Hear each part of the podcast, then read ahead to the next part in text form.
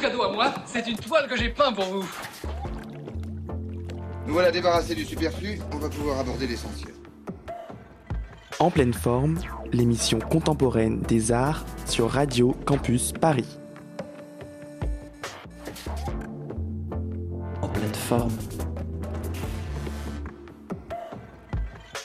Oui, mais si c'est là que je me rends compte que malheureusement, je vous ai beaucoup moins bien réussi que le porc. Bonsoir à toutes et à tous. Pour célébrer Noël, En pleine forme a décidé de sortir des murs de Radio Campus Paris pour s'installer ici à l'EHESS à l'occasion de l'événement Art Day, Friction dans la globalisation. Qu'est-ce donc? Eh bien, c'est toute une journée, celle du mercredi 20 décembre, consacrée au questionnement des croisements entre les méthodes de l'art et de la recherche pour questionner un même enjeu, celui de la mondialisation. Cette journée, co-organisée par Laetitia Gianella, Jean-Bernard Wedrogo, Clémence de Montgolfier et Julia Battaglia, Battaglia pardon, questionne cette ces interactions au prisme de la création artistique comme de la recherche universitaire.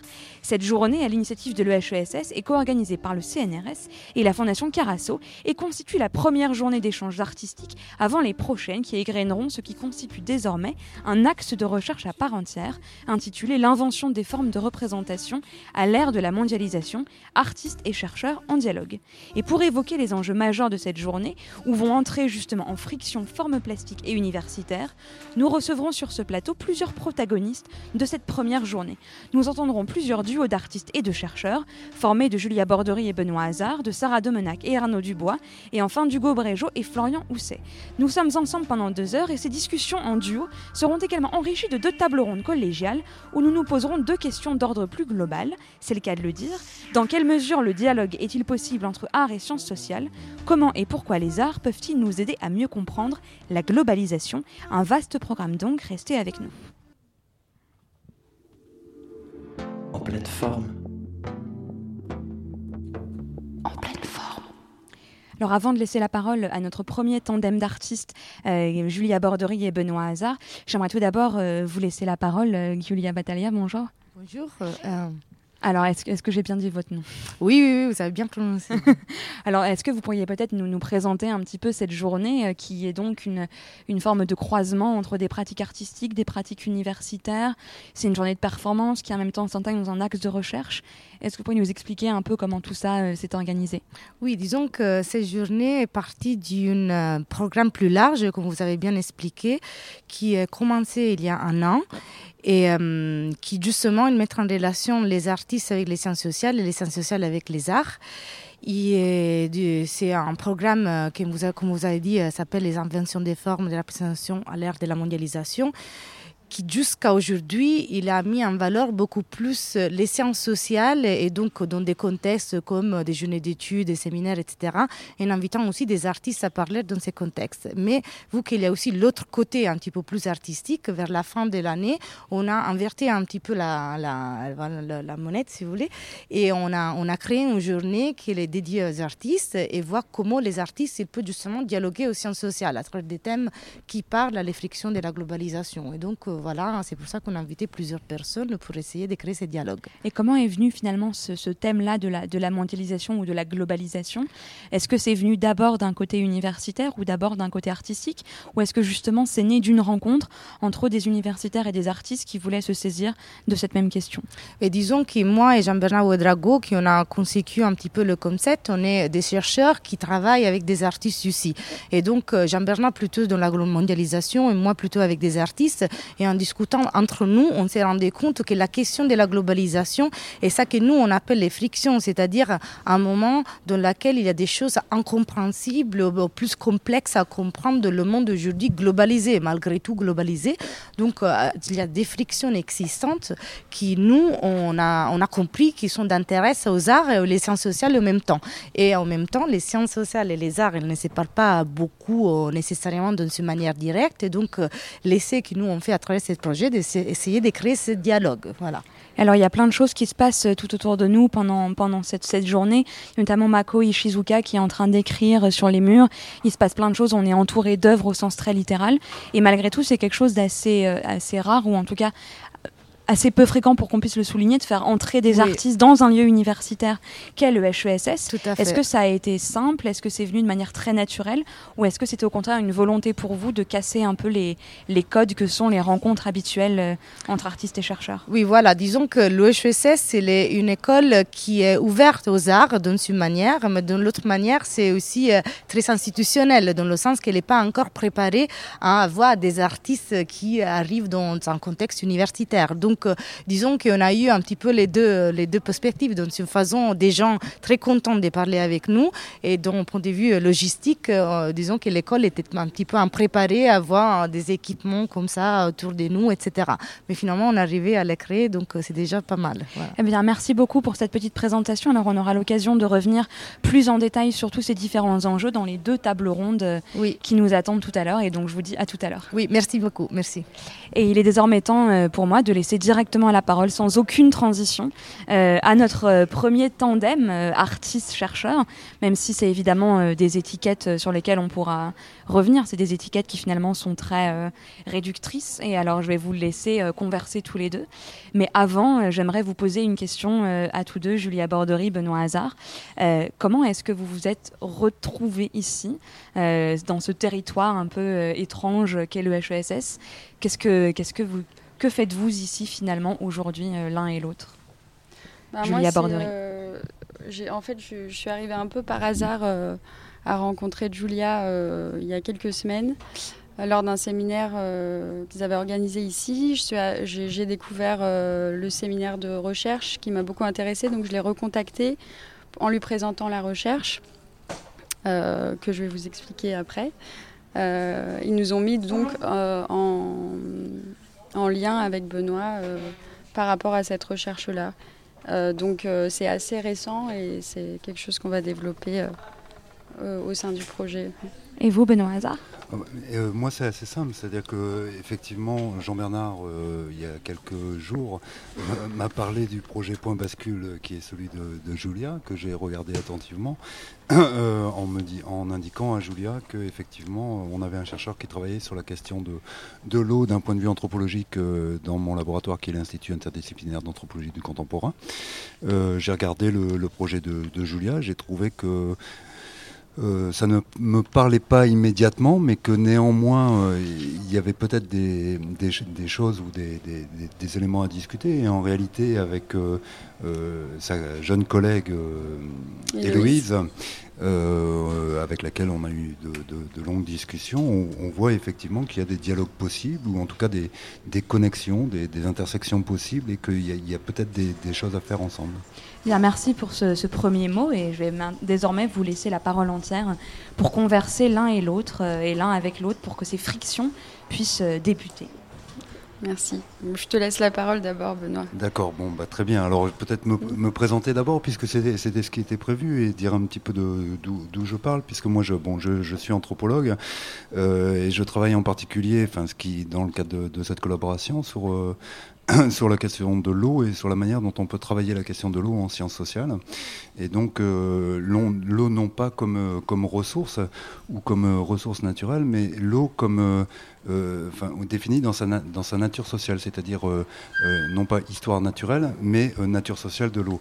Et ce travail, je l'ai mené dans plusieurs lieux, à vrai dire, au départ dans des zones arides, dans des zones désertiques, où la, question de, la présence d'eau n'est pas, nécessairement une, évidence, et avec des populations d'éleveurs nomades gabra, en fait, qui organisent toute leur vie sociale, tout leur, tout leur lieu de sociabilité autour de euh, points d'eau qui sont situés dans l'espace, dans le paysage, euh, et que dès lors qu'on les travaille, ou dès lors qu'on les travaille, on, se rend compte en fait qu'il ne s'agit pas non de points d'eau, mais en réalité de lieux d'eau euh, c'est-à-dire des lieux qui sont investis socialement, qui font l'objet de constructions symboliques, etc., etc.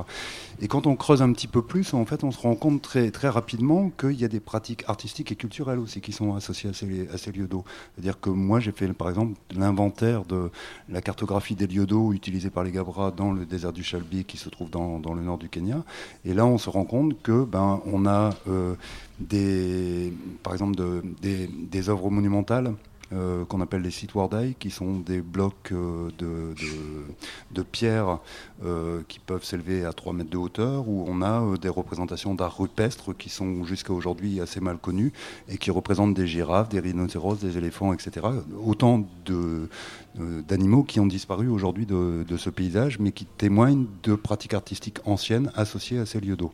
Et donc effectivement, on voit bien là que l'eau elle-même se prête au fond spontanément non seulement au discours des sciences sociales, mais aussi euh, dans une espèce de réversibilité à euh, des, pratiques artistiques, ce qui en particulier intéresse euh, Julia dans son travail. Alors c'est une question que j'ai travaillée, mais en fait d'une manière générale, ce qui m'intéresse, moi, c'est de, de, travailler à la compréhension de ce qu'on va appeler l'invention du non moderne, c'est-à-dire en fait l'eau en tant qu'elle se construit dans nos modernités occidentales, en tant que ressource désincarné ou mhm. désincorporé du corps social et du corps politique. D'accord Et en fait, à partir du moment effectivement où on considère l'eau euh, du point de vue, comme cette invention moderne, effectivement, on se rend compte qu'on peut réduire l'eau à une formule abstraite qui est H2O, et que là, effectivement, elle se, prête peut-être moins à des pratiques artistiques et ça devient plus problématique. Voilà. Donc je résume de, façon très brève pour donner rapidement la parole à, à Julia.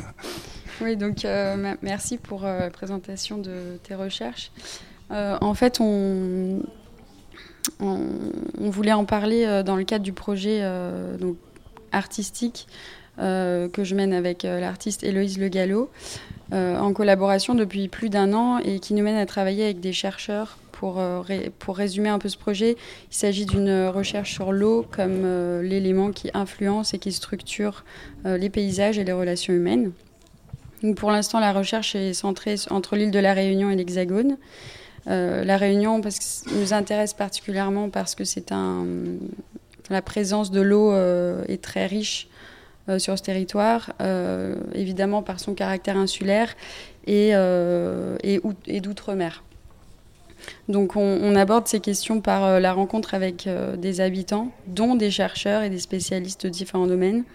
Et ce qui nous intéresse dans ces rencontres, c'est ce qui émerge en termes de récits, euh, donc qui est le fruit de cette interaction entre des acteurs de la Réunion et de, et de l'Hexagone.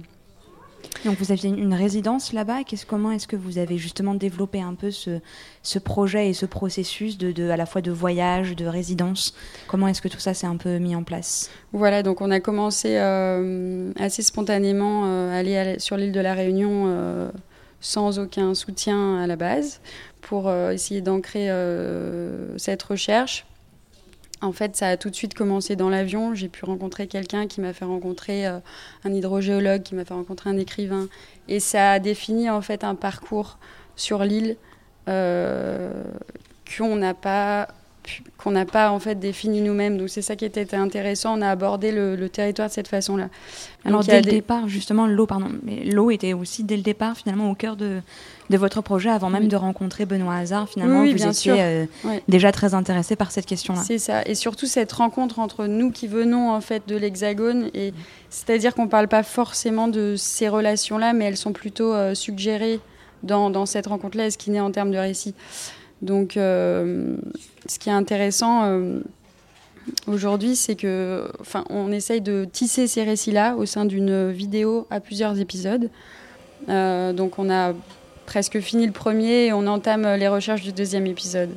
Et donc, dans cette, dans cette recherche-là, on fait beaucoup de, de dessins et de, et de et de recherche sur les cartes, évidemment. Alors, vous avez en face de vous, justement, vous êtes en train de nous montrer euh, des dessins et des cartes. Alors, pour nos auditeurs euh, qui, qui ne sont pas présents euh, ici physiquement, est-ce que vous pourriez nous dire un peu ce que vous êtes en train de, de nous montrer? Oui, voilà. Alors, c'est ça. On a, il s'agit de deux cartes qu'on a retravaillées à partir de la carte IGN, donc l'échelle de la carte IGN. Et sur les deux, on a ciblé les réseaux fluviaux et routiers qui cartographient un rapport singulier entre le centre et la périphérie. Euh, donc euh, le centre qu'on appelle les hauts est, la partie de l'île reculée à l'écart, alors que le littéral est le centre névralgique de l'île où la plupart de la population vit. Donc dans le centre, s'étale, enfin le centre de l'île s'étale sur la périphérie. Et la périphérie est au centre de l'activité humaine. Donc les routes remontent vers le centre, alors que les cours d'eau sillonnent le relief en étoile à partir des crêtes et des cirques qui forment le, cœur euh, de l'île en fait. Donc sur la carte, euh, sur la première carte, hum, les réseaux fluviaux et routiers se, se, juxtaposent pour donner un effet assez euh, organique. Donc après, c'est ce qui nous intéresse aussi au niveau de, enfin, du graphisme et du dessin qu'il y a là-dedans. Et dans la deuxième carte, on a un peu extrapolé cette idée de centre et de périphérie. On a retourné complètement les réseaux comme une peau d'orange qu'on éplucherait pour, euh, pour euh, mettre en fait le, centre vers la périphérie de la feuille. Euh, à zéro. Et c'est un travail c'est un travail d'édition qu'on fait en fait avec un autre collectif et donc il y a eu ce format à zéro qui été imposé. Donc on a voulu travailler à partir de ça. Donc euh, je vous invite à réagir par rapport à ces images-là, en fait, déjà. Il y, a, deux, choses qui me, qui me font réagir. C'est-à-dire que la, première chose, ce qui est intéressant dans, dans la construction de la démarche, c'est que la première personne que vous rencontrez, en fait, c'est un hydrogéologue pour travailler sur la question de l'eau. Et en fait, c'est naturellement, effectivement, on, va rencontrer des hydrogéologues dès lors qu'on travaille sur l'eau. Et la question de, l'approche historienne de, l'eau, ou de l'anthropologie de l'eau, ou de la sociologie de l'eau, etc., elle vient jamais spontanément euh, à, l'esprit. Alors que précisément, en fait, euh, ça, détermine, je pense, des, des problématiques qui sont complètement différentes et des constructions d'objets qui sont totalement différentes. Et alors, ce qui est très intéressant, c'est que euh, le, travail que vous faites, en fait, me fait beaucoup penser euh, à, des travaux que nous menons nous-mêmes en cartographie, en système d'information géographique, ou euh, avec des, géographes, mais aussi en tant qu'anthropologue. Moi, je suis un anthropologue qui utilise la carte, et qui permettent en fait de représenter à la fois justement ce que vous représentez, ce qu'on appelle des réseaux vières, c'est-à-dire des, réseaux de routes, et la manière dont ces aménagements humains aussi, euh, justement, euh, forment des, ou, disent quelque chose de notre rapport à la nature. C'est-à-dire, en fait, là, dans, vos cartes, on a vraiment l'impression, dans votre représentation graphique, on a vraiment l'impression que ce qui se dessine, c'est la route, en fait, comme mode de contrôle de la nature, comme mode de, gestion de la ressource en eau, euh, dans une île qui, en fait, est trop plein d'eau, un petit peu comme, comme, l'est le Japon. Et alors, là, en fait, moi, ça, ça m'intéresse beaucoup parce que ce qu'on voit très bien, ce que représentent ces cartes, c'est vraiment euh, quelque chose qui relève de la graphie du paysage. C'est-à-dire que le, paysage, c'est une écriture. Et on voit comment l'eau en tant que telle, dès lors qu'elle se prête à une lecture qui est celle des sciences sociales, peut nous dire quelque chose justement d'une écriture du paysage. Et, euh, du coup, effectivement, enfin, euh, quand je, parle d'écriture du paysage, euh, c'est par exemple la manière dont le, pouvoir des, pouvoirs centralisés, l'État par exemple, l'État chinois ou l'État japonais, vont en, en en construisant des grands barrages ou en construisant des, des, canaux, des chemins hydrauliques euh, qui, permettent de contrôler l'eau, mais en même temps, pas seulement l'eau, parce que dans votre film, ce qui est extraordinaire, il y a certaines images qui représentent la lithosphère c'est-à-dire au fond le, fond des, des, cours d'eau, euh, et où on voit très bien en fait que les, les, les images que vous travaillez de, euh, les cours d'eau sur lesquels vous travaillez, en fait, euh, sont des équivalents de la biodiversité végétale. C'est-à-dire qu'en fait, on a une diversité rocheuse beaucoup plus importante, et j'ai beaucoup aimé votre, votre petit montage de ce point de vue-là, euh, mais, mais, disent quelque chose effectivement de l'écriture du paysage. Et je, moi, je vois vraiment une, espèce de résonance entre le, travail qu'on mène sur les, comment s'écrit un paysage, comment ça se construit, comment c'est une construction sociale, et le travail que vous faites de, description d'un point de vue artistique. Alors justement, dans le lexique que vous utilisez tous les deux de construction sociale, de graphie est assez intéressant. Ma question, elle s'adresse finalement à tous les deux maintenant. Comment est-ce que justement vous vous êtes inspirés l'un de l'autre en termes de territoire méthodologique, c'est-à-dire eh, en quoi est-ce que la démarche artistique, par exemple, de représentation d'un territoire peut inspirer un anthropologue euh, et un, universitaire comme vous dans la manière qu'on va avoir justement de figurer et de faire apparaître la graphie du paysage d'une manière peut-être non scientifique mais quand même extrêmement méthodique? Et de l'autre manière en quoi est-ce que dans votre investigation artistique, vous vous êtes peut-être enrichi, inspiré, euh, appuyé sur euh, une méthode de cartographie, de géographie euh, vraiment méthodique et spécifique, etc. Et comment est-ce qu'il y a finalement un aller-retour comme ça dans vos... On parle aujourd'hui de friction, c'est un peu le, le terme de la journée, il est encore question assez littéralement de friction de, la lithosphère et de plaques stratosphériques. Comment est-ce que ça s'est passé comme ça pour, pour vous deux? Ben, Nous, ça a été euh, très évident euh, de travailler tout de suite avec des chercheurs. en fait, c'est c'est la base, c'est la matière avec laquelle on travaille. Donc, c'est la matière première à partir de laquelle on dessine et on et qu'on interprète en fait. Donc, ce qui nous intéresse, c'est pas forcément d'avoir des points de vue objectifs, mais plutôt d'entrer aussi avec les chercheurs. Ce qui est assez beau, c'est cette rencontre entre un artiste et un chercheur. Donc il y a une ouverture vers une sensibilité qui n'est pas forcément prononcée avec d'autres personnes euh, et qui ouvre un imaginaire euh, au bout d'un moment, en fait, euh, qui est assez beau et c'est ce sur quoi on veut travailler vraiment. Benoît Hazard bah, Peut-être répondre assez simplement, euh, mais euh, tout à l'heure évoqué le, le, point de départ de mes recherches sur l'eau, qui sont des lieux d'eau dans, dans, des zones arides, euh, et les recherches les plus récentes qui portent plus sur ce que j'essaie de décrire comme étant des waterscapes, c'est-à-dire en fait des paysages d'eau. Euh, et en fait, qu'est-ce qui fait le lien entre ces lieux où l'eau manque et ces lieux où on a un trop plein d'eau, comme l'île de la Réunion, mais comme un autre espace sur lequel j'ai travaillé, qui est le, Japon, euh, et où euh, et en, fait, moi, ce qui, m'intéresse, effectivement, c'est que quand on passe des lieux d'eau à la notion de paysage d'eau, on change d'échelle. C'est-à-dire que d'un côté, les lieux d'eau, on peut les décrire d'un point de vue ethnographique. Du point de vue, euh, quand on passe à l'échelle d'analyse du paysage, on n'a pas exactement les mêmes outils et l'ethnographie se prête pas forcément euh, à ce travail-là. Et donc, effectivement, toute la question de la représentation des modes de représentation sur lesquels travaille Julia devient là vraiment intéressante parce qu'effectivement, euh, euh, ce, ce, ce, travail artistique permet justement de resituer un petit peu les échelles auxquelles on travaille et donc de les réinterroger et de produire des représentations que nous ne sommes pas forcément capables de, de produire aussi bien qu'elle le fait. Alors, il me reste une, dernière question qui va jouer sur l'improvisation, que, je, vais poser à tous nos tandems euh, d'artistes et de chercheurs tout au long de, l'après-midi. Euh, si vous deviez imaginer finalement ces mêmes enjeux de, globalisation et de rapport entre art et recherche en 2117, à votre avis, euh, à quoi est-ce que ça pourrait ressembler? Comme ça, en quelques mots. Les, rapports art et recherche en 2017 Toutes ces hein. questions que qu'on vient d'aborder et qu'on va explorer tout au long de l'après-midi, à quoi est-ce que ça va, à quoi est-ce que ça va ressembler à votre avis dans 100 ans?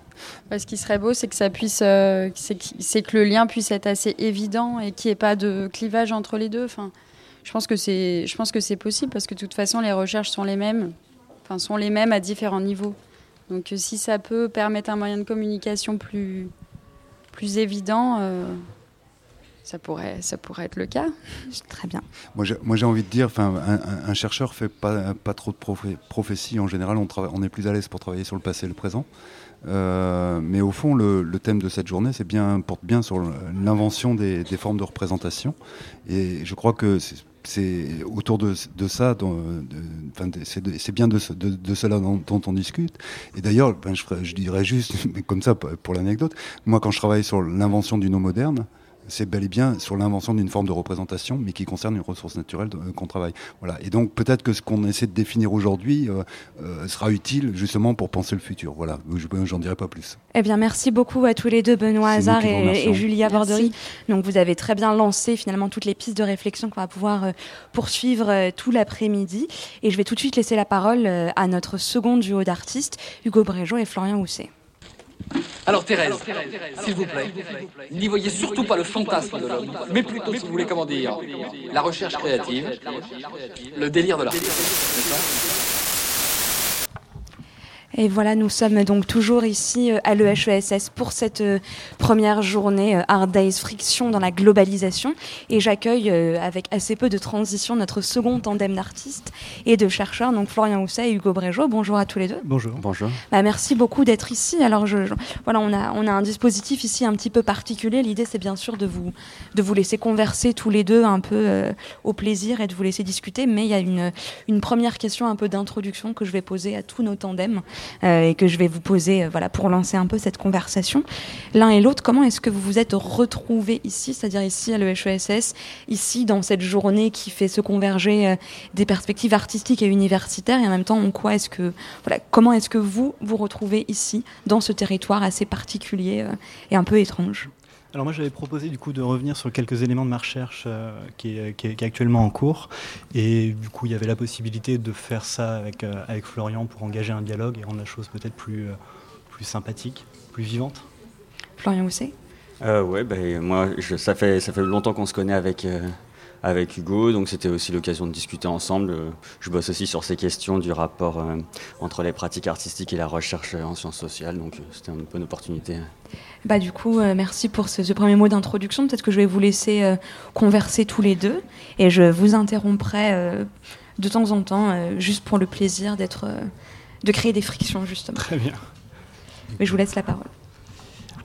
Du coup, bah, en fait, moi, je voulais revenir sur une recherche donc, qui était en cours, qui en fait qui revient, qui croise pas mal de choses sur l'histoire et la construction de différents outils financiers et des lois économiques.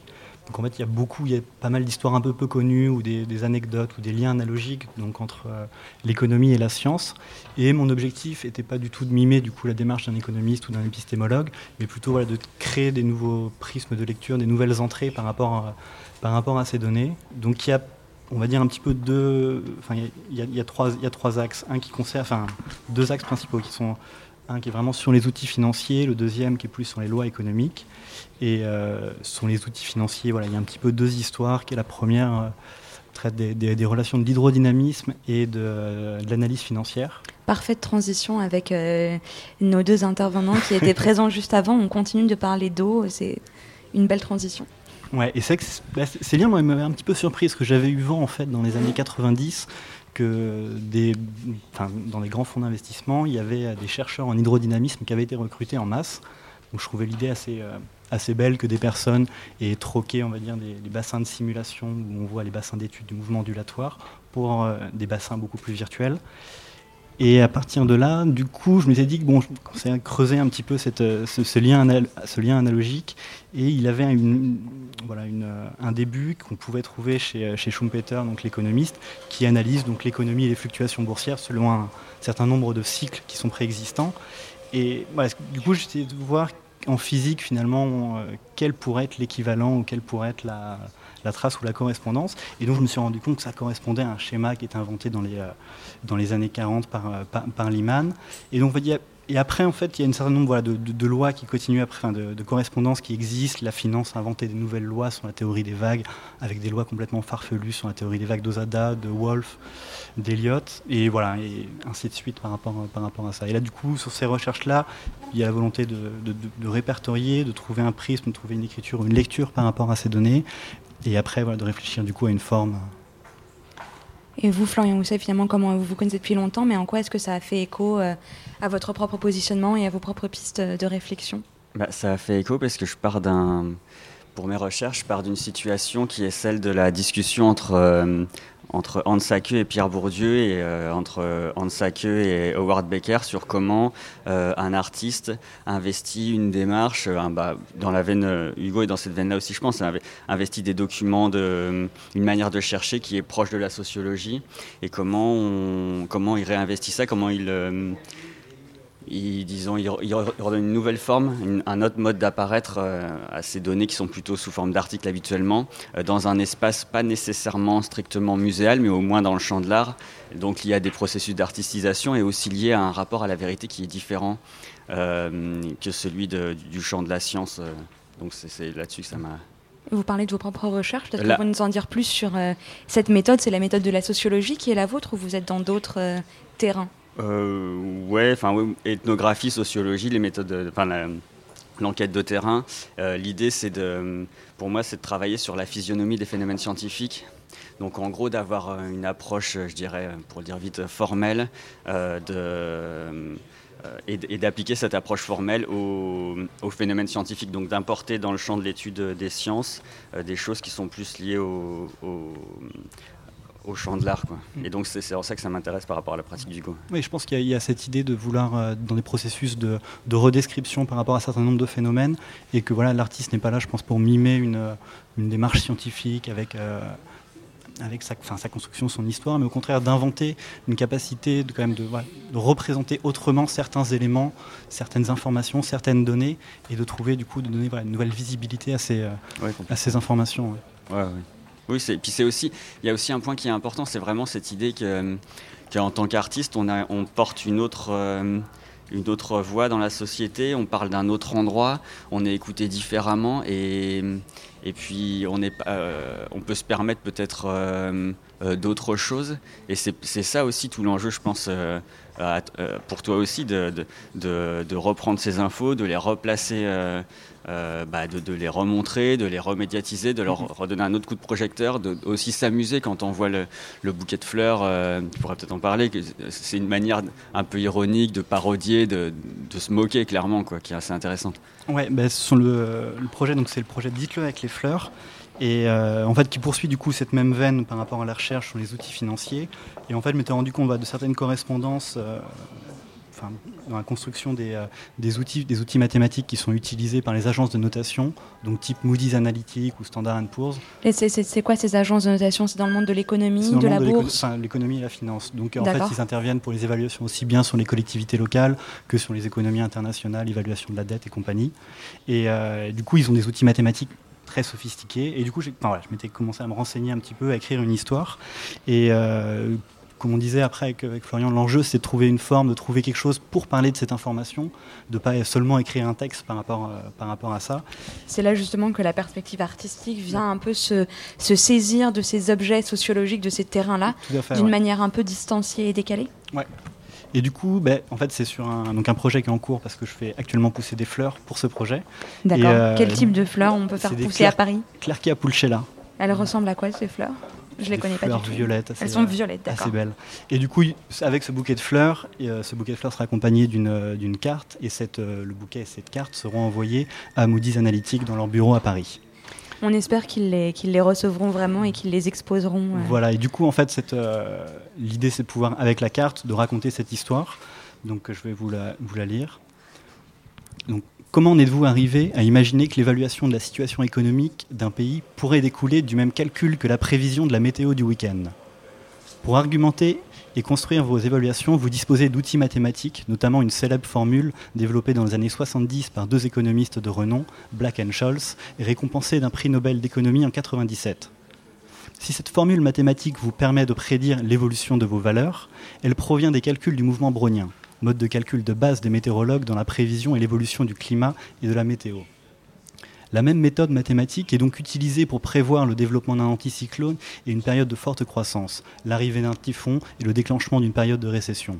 En somme, vous avez attribué les mêmes caractéristiques de prévision et d'existence à l'économie et au climat. Malgré nous, vous avez réussi à ancrer cette analogie dans notre imaginaire. Le vocabulaire météorologique est implanté dans le langage économique. On parle régulièrement de tempêtes sur les marchés financiers, de périodes de turbulence, d'accalmie ou encore de catastrophes. Mais ces éléments langagiers témoignent aussi d'une perception plus globale. Exactement comme pour la météo que nous subissons, nous percevons les événements économiques et leurs manifestations comme éloignés et autonomes, et restons dans l'impression d'être face à des phénomènes sans emprise. Finalement, nous ne faisons que subir les aléas et les manifestations de leurs forces prétendument invisibles, alors que certains sont acteurs de ces flux et en tirent même profit. L'origine du calcul du mouvement brownien, employé par votre agence et par les météorologues, provient de l'observation du mouvement des particules du pollen d'une fleur, la Clerkia pulchella. Autrement dit, l'évaluation de la situation économique du Mozambique ou de Haïti peut s'expliquer à partir de l'observation du pollen d'une fleur de sorte que vous vous en remettez au comportement d'une fleur pour attribuer des notes à des pays, lesquels vont impacter la réalité économique de ces derniers et influer sur leur politique monétaire et commerciale. Quel lien le mouvement du pollen de ces fleurs et la réalité économique locale peuvent-ils entretenir? D'ailleurs, euh, la première crise économique est une crise qui est liée à des fleurs. Oui, tout à fait. Aux Amsterdam, en fait, c'était la crise de la tulipe sur laquelle on avait eu une première bulle spéculative et qui s'était ensuite. Le premier éclatement d'une bulle voilà. spéculative. Alors justement, est-ce que dans ce projet, peut-être qu'on pourrait venir en détail sur votre démarche? Il y a quand même une envie de, créer un effet, d'avoir une démarche à la fois réflexive, peut-être performative, d'avoir un effet sur euh, ces personnes qui vont recevoir ce bouquet de fleurs et qu'il va, il va y avoir un effet, quelque chose qui va se produire? Ou est-ce que c'est vraiment vous, votre démarche, la priorité? Je pense que je le conçois plus comme, comme un acte, comme un acte performatif qui n'engage pas véritablement de, de, réponse ou qui n'est pas du tout dans un processus de communication par rapport à ces agences. Ce qui m'importait, c'était de comment développer, comment développer, écrire cette histoire et comment la mettre, euh, la, mettre en place, la mettre en scène quelque part. Et je trouvais le geste comme ça d'envoyer un bouquet de fleurs euh, à une agence de notation assez, euh, assez beau avec avec une carte, et ce qui me permettait, moi, dans, dans un de comme trace du coup de ce geste, de pouvoir avoir une photographie de ces, du bouquet et de cette carte, et ainsi du texte.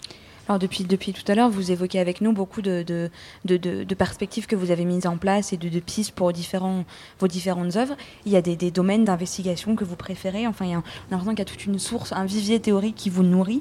Est-ce qu'il y a des disciplines qui vous parlent plus que d'autres? Est-ce que vous êtes plutôt intéressé par, la sociologie, par la philosophie, par la, géographie? Ou est-ce qu'au contraire, c'est de faire se, détruire toutes les, les, bornes entre les sciences sociales, comme c'est le cas ici à l'EHESS, qui vraiment euh, vous intéresse, et de pouvoir vous servir un peu de, pouvoir picorer dans ce vivier pour euh, nourrir votre, votre approche? Non, ouais, je, pensais vraiment du coup dans une idée de, pouvoir, enfin, approche très transdisciplinaire, de pouvoir me nourrir, enfin, de pouvoir faire des recherches dans différents domaines et après de faire des liens, faire des. Euh, Peut-être tu peux nous dire où, euh, où est-ce que, euh, où est précisément, où est-ce que tu, si tu vas à la bibliothèque, si tu vas, je sais pas, sur Percé, si, en discutant avec, euh, avec nous, je sais pas comment tu. Dans beaucoup Internet. Après, je, contacte beaucoup de, enfin, beaucoup de personnes par, par Internet, des chercheurs dans leur domaine, et du coup, je, je permet de les, enfin, je, les rencontre, soit virtuellement ou. Tu prends rendez-vous avec des chercheurs pour, aussi. Pour du coup vraiment poser des questions précises et avoir ces, avoir ces réponses. Alors on commence à parler de, globalisation, de déplacement. Est-ce que vous vous déplacez dans, dans vos recherches? Je vous retourne la question à vous aussi, Florian Housset, en quoi est-ce qu'il y a pour vous du déplacement physique, un engagement euh, de votre propre déplacement en tant que chercheur et en tant qu'artiste dans les différents terrains euh, qui, vous, intéressent? Est-ce que finalement vous avez l'impression, même en voyageant, de changer de territoire? Ou est-ce que le territoire n'est celui que de votre, euh, de votre propre démarche? Je ne sais pas si ma question est claire d'ailleurs, mais... Euh, ouais, enfin, pendant, pendant longtemps, je ne me suis pas trop posé la question et je, enfin, l'espace était, virtuel et je me déplaçais dedans avec, euh, avec, grand plaisir. Maintenant, je suis plus dans, des projets, enfin, dans, dans, certains projets à chercher des collaborations et du coup être vraiment du coup, dans un déplacement physique, dans la rencontre, dans la projection, dans des, dans des rencontres. Euh. bah, ouais, moi c'est assez clair aussi dans le sens où j'ai trois terrains ethnographiques, donc forcément l'enjeu pour moi il est de de, de, de, me rendre familier de, ces, ces terrains-là. Par exemple, un terrain en, en, astrophysique où, je dois comprendre euh, eh ben, comment, ils, comment euh, ils font pour, euh, pour faire leurs mesures, pour euh, caractériser l'univers, ou qu'est-ce que c'est leur langage. Donc ouais, la question du déplacement, elle, est en ethnographie, elle est forte, bien sûr. Elle existe et justement, c'est quelque chose qui est assez paradoxal, c'est que d'un côté, dans la recherche universitaire, en tout cas, on est obligé conceptuellement de dire oui, il y a des terrains, oui, il y a des déplacements, oui, il y a l'ici, il y a l'ailleurs, et en même temps, d'un point de vue conceptuel, on a parfois envie de dire que euh, il n'y a, a, pas d'ailleurs, il y a toujours l'endroit où on est et l'endroit où on se déplace. Euh, bah, ou, au contraire, il y, a toujours euh, malgré tout l'ailleurs de. Euh, l'intérêt de l'ethnographie, c'est de comprendre, c'est pas d'avoir un schéma descendant, donc c'est de, de, quand on dit se rendre familier, c'est de comprendre le point de vue des acteurs.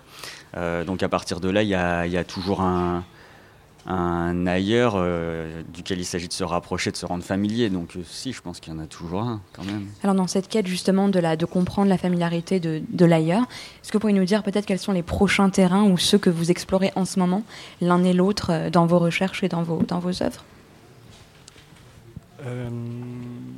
Alors moi j'ai un terrain qui, qui, est un petit peu du coup qui va être qui est, le prolongement des, des, deux projets du coup évoqués, qui, enfin sera le, projet pour clôturer ça, qui est les relations du coup de l'économie avec l'astronomie et en fait la, les liens qui sont très forts entre Adam Smith et Isaac Newton. D'accord. Voilà. Et vous? Bah, moi, c'est mes trois terrains. Donc, il y en a un qui concerne euh, la, cosmologie et le, la caractérisation de l'énergie noire. Euh, un autre euh, qui concerne le, le rapport entre les musées et les bibliothèques aujourd'hui, et, euh, et, un autre euh, qui concerne euh, le, comment on rédige les, des articles scientifiques en sciences sociales. Quoi. Donc ces trois terrains assez variés. Oui, volontairement assez éloignés. Alors il me reste une dernière question euh, à vous poser avant de clore euh, cette conversation à tous les deux et c'est une question que que j'ai et que je vais poser à tous les tandems d'artistes euh, aujourd'hui. Si on devait avoir de nouveau cette même conversation sur les rapports entre art et sciences sociales au prisme du concept de mondialisation et globalisation, mais dans 100 ans, donc en 2117, à votre avis, à quoi pourrait bien ressembler cette conversation À quoi pourrait bien ressembler votre propre positionnement à quoi ressemblerait l'endroit où nous sommes ici Voilà, à quoi, ça pouvait bien, à quoi ça pourrait bien ressembler dans une centaine d'années, à votre avis hmm. Julien Brégeot. bonne question. je pense que ce serait intéressant de savoir du coup quelle sera la position de l'art par rapport à cette globalisation, parce que l'art est quand même un, des territoires qui, qui, est le, qui cristallise cette, cette, cette, ce, phénomène et du coup quelle sera son évolution du coup dans, dans 100 ans et comment il portera un regard du coup critique par rapport, par rapport à ça? Eh bien merci. Et vous, euh, Florian Housset? Euh, Pas de vous n'avez pas d'inspiration pour l'instant Pas tellement d'inspiration sur la question. eh ben, c'est pas très grave. Merci beaucoup à tous les deux euh, d'être venus pour cette conversation. Merci. Et nous vous retrouvons tout à l'heure, Julien Brégeot, euh, pour la, la, table ronde qui sera la clôture euh, de cette, de cette émission. Et tout de suite, on va avoir une première table ronde, mais d'ici quelques minutes, juste après ça.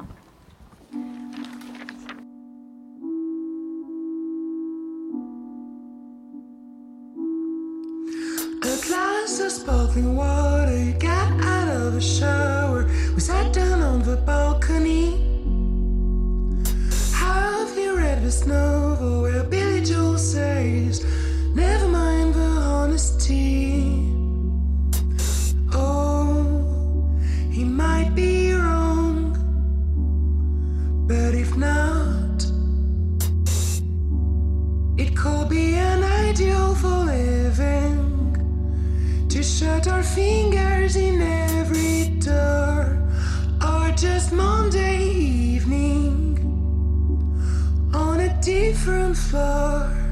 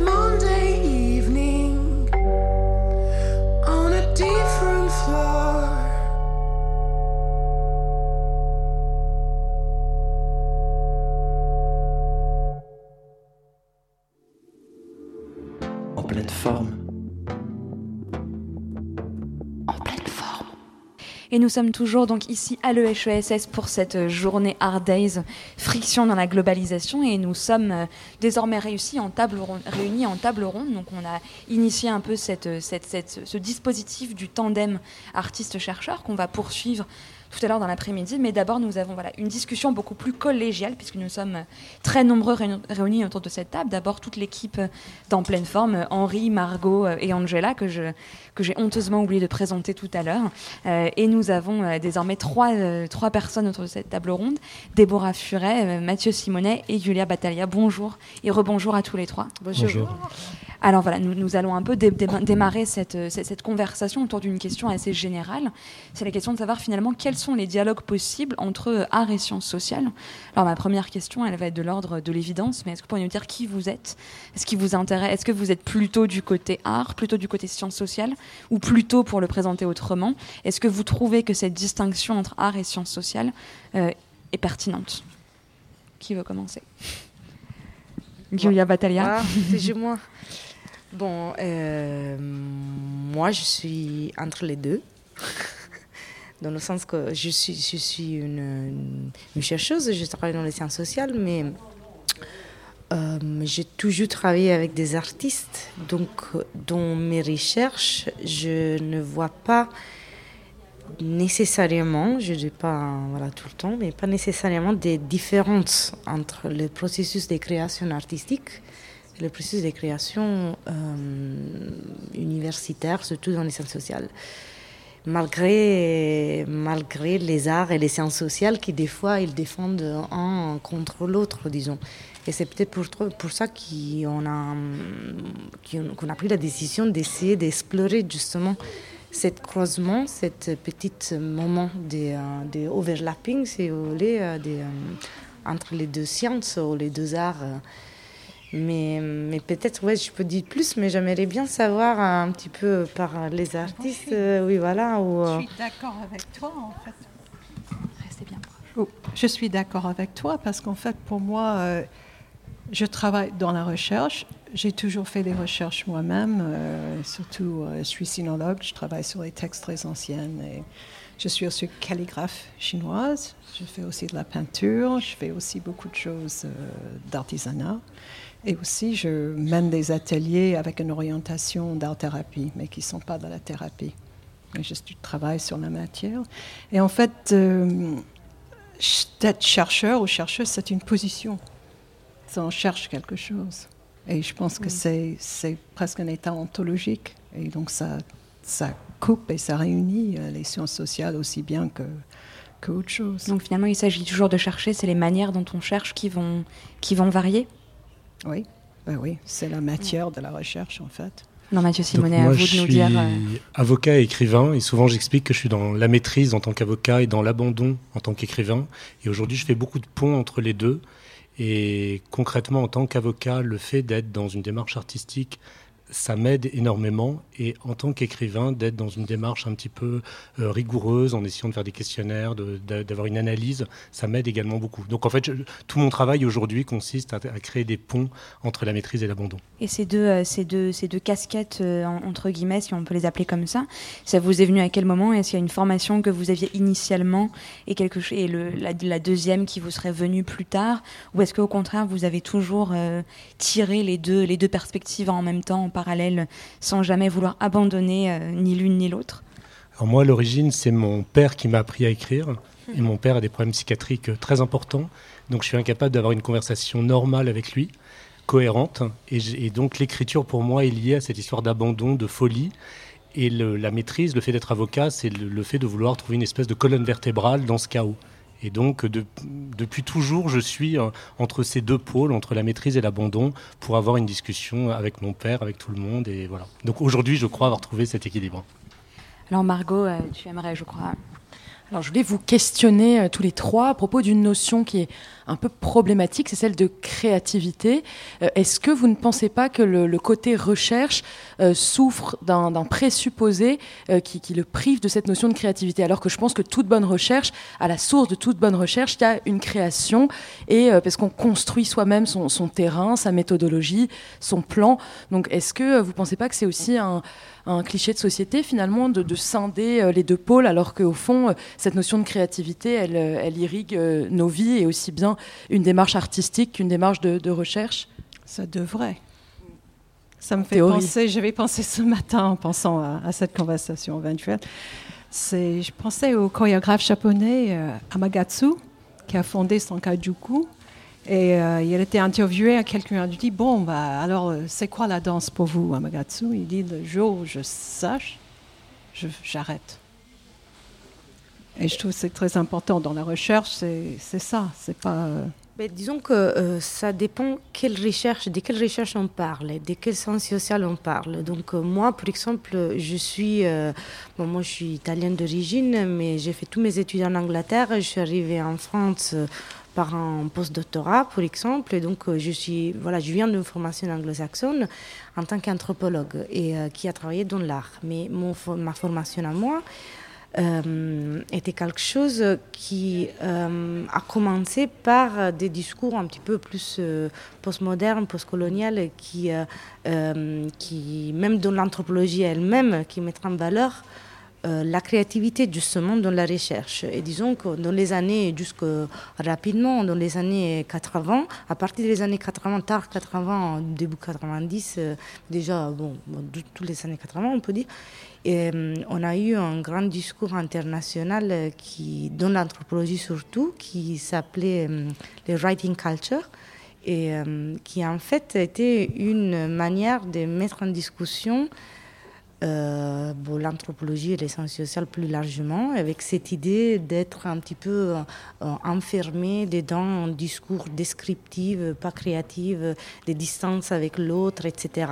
Et donc, disons, ma formation vient dans cette critique déjà. Donc, euh, disons que toutes mes études et toutes mes recherches après sont développées dans cette manière. Et c'est comme ça que j'ai commencé à regarder et voir une relation avec les arts et ces processus justement de maîtriser, laisser faire. C'est un petit peu, comme toi tu disais Mathieu, un petit peu la même chose. C'est la recherche dans le champ, dans le terrain, c'est quelque chose voilà, qui on, et puis euh, on reprend les choses pour écrire, pour créer. Voilà. Alors justement, vous venez d'évoquer, je pense, quelque chose qui est central, c'est la question de l'écriture et du terrain. Et la question de l'écriture réunit finalement vos, vos trois pratiques et vos trois positions. Est-ce que vous pourriez nous dire finalement quel rôle occupe l'écriture pour chacun d'entre vous? Comment est-ce que vous vous saisissez de l'écriture? Donc, vous, vous nous disiez, Déborah Furet, que vous étiez notamment calligraphe. Euh, Mathieu Simonet, vous, mettez en place une performance euh, qui s'appelle Le bal du silence. Vous allez pouvoir peut-être nous expliquer comment ça fonctionne.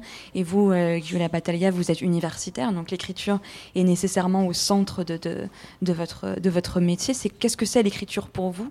Et est-ce que c'est par cette activité-là, enfin, le terme d'activité ou cette démarche, ce dispositif-là, par lequel la recherche a lieu pour, vous, pour chacun de vous? Mathieu Simonet? Moi, je sais que ce qui m'intéresse dans l'écriture, c'est qu'on soit un peu tous comme dans une piste de danse, c'est-à-dire qu'on ne se pose pas la question de savoir qui est légitime à écrire, qui ne l'est pas, et que euh, ce qui est agréable, c'est qu'on puisse tous danser ensemble. Donc moi, je mets en place ce que j'appelle des dispositifs d'autobiographie collective pour pousser tout le monde à se sentir légitime à écrire et pour pouvoir avoir une espèce de, de performance d'écriture collaborative. Et la première fois, enfin une des premières fois où j'ai mis cela en place, c'était à la PHP dans les hôpitaux de Paris où j'avais proposé à 1000 patients de 37 hôpitaux d'écrire leur adolescence sur des carnets qui étaient ensuite envoyés à des collégiens lycéens. Et à ce moment-là, le pôle culture de la PHP m'avait dit, nous, ce qui nous intéresse, c'est d'avoir un travail de recherche et donc d'analyser l'impact de l'écriture sur le bien-être. Et donc c'est là où la première fois, j'ai eu le lien entre une démarche artistique et une démarche un petit peu de recherche. Et pour revenir sur la question qui était posée tout à l'heure, je crois que dans la recherche, souvent, ce qu'on a envie, c'est que les choses soient très rigoureuses. Et moi, je pense que dans l'art, ce qui est intéressant, c'est la sérendipité, le hasard, l'instinct et tout ce qui n'est pas très rigoureux. Et en fait, ce qui est intéressant, c'est de voir dans quelle mesure le hasard et l'instinct peuvent être utiles dans la recherche. Et en fait, je pense que la recherche, ce qui est très intéressant, c'est qu'on ne sait pas ce qu'on cherche, un peu comme dans l'art. Et, ce qui est intéressant, c'est à un moment donné d'avoir un rebond par rapport à ça. En même, temps, en même temps, les deux éléments sont toujours nécessaires. Et comme vous dites, il y a la lâcher prise, mais aussi la structure. Et si on a l'un sans l'autre, c'est là où ça bloque. C'est ce dialectique entre ces deux mouvements-là qui sont, qui sont importants. Et est-ce que vous avez l'impression de chercher quand vous êtes justement dans la, dans la pratique de la calligraphie? Est-ce que pour vous ah bah c'est une... Complètement, et bien sûr. Est-ce que vous savez ce que vous cherchez dans, dans l'écriture? Dans la pratique de la euh, calligraphie Ou est-ce que, ou est-ce que c'est au contraire la recherche qui en même sa propre finalité? Parce que c'est très compliqué parce que ça dépend. Moi, je fais vraiment de la calligraphie. Je fais pas euh, des graphes et j'appelle ça la calligraphie. Et je fais aussi de la calligraphie traditionnelle à la chinoise, c'est-à-dire je copie. Et dans la copie, c'est très complexe parce que vous avez une esthétique, vous avez la transmission, vous avez l'écriture qui en même temps est, de l'art. Donc c'est difficile à, décortiquer ces, ces éléments-là. Et cette écriture. Euh, vous avez raison.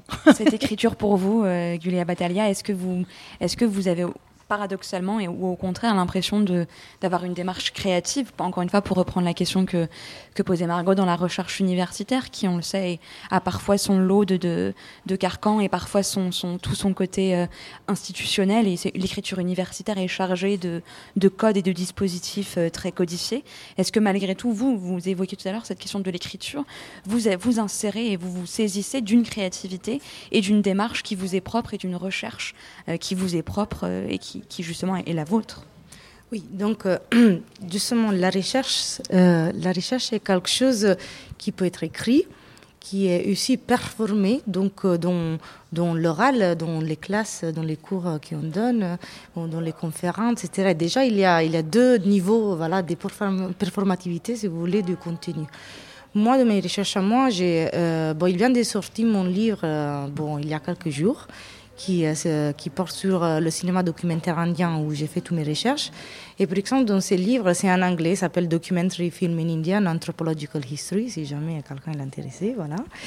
Et, euh, justement, donc, même si c'est un travail historique anthropologique, vers la fin du livre, moi, et bon, l'introduction de la fin du livre, il essaie de montrer comment euh, le dispositif de l'écriture, c'est une façon que j'ai choisie parce que je suis un anthropologue, mais comment effectivement on peut aussi commencer à imaginer d'installer ce livre dans une forme sensible différente. Et donc, euh, je termine en fait le livre avec une provocation et essayer d'imaginer c'est tout le contenu que j'ai développé dans tous les chapitres, on peut l'imaginer avec un dispositif différent, par exemple.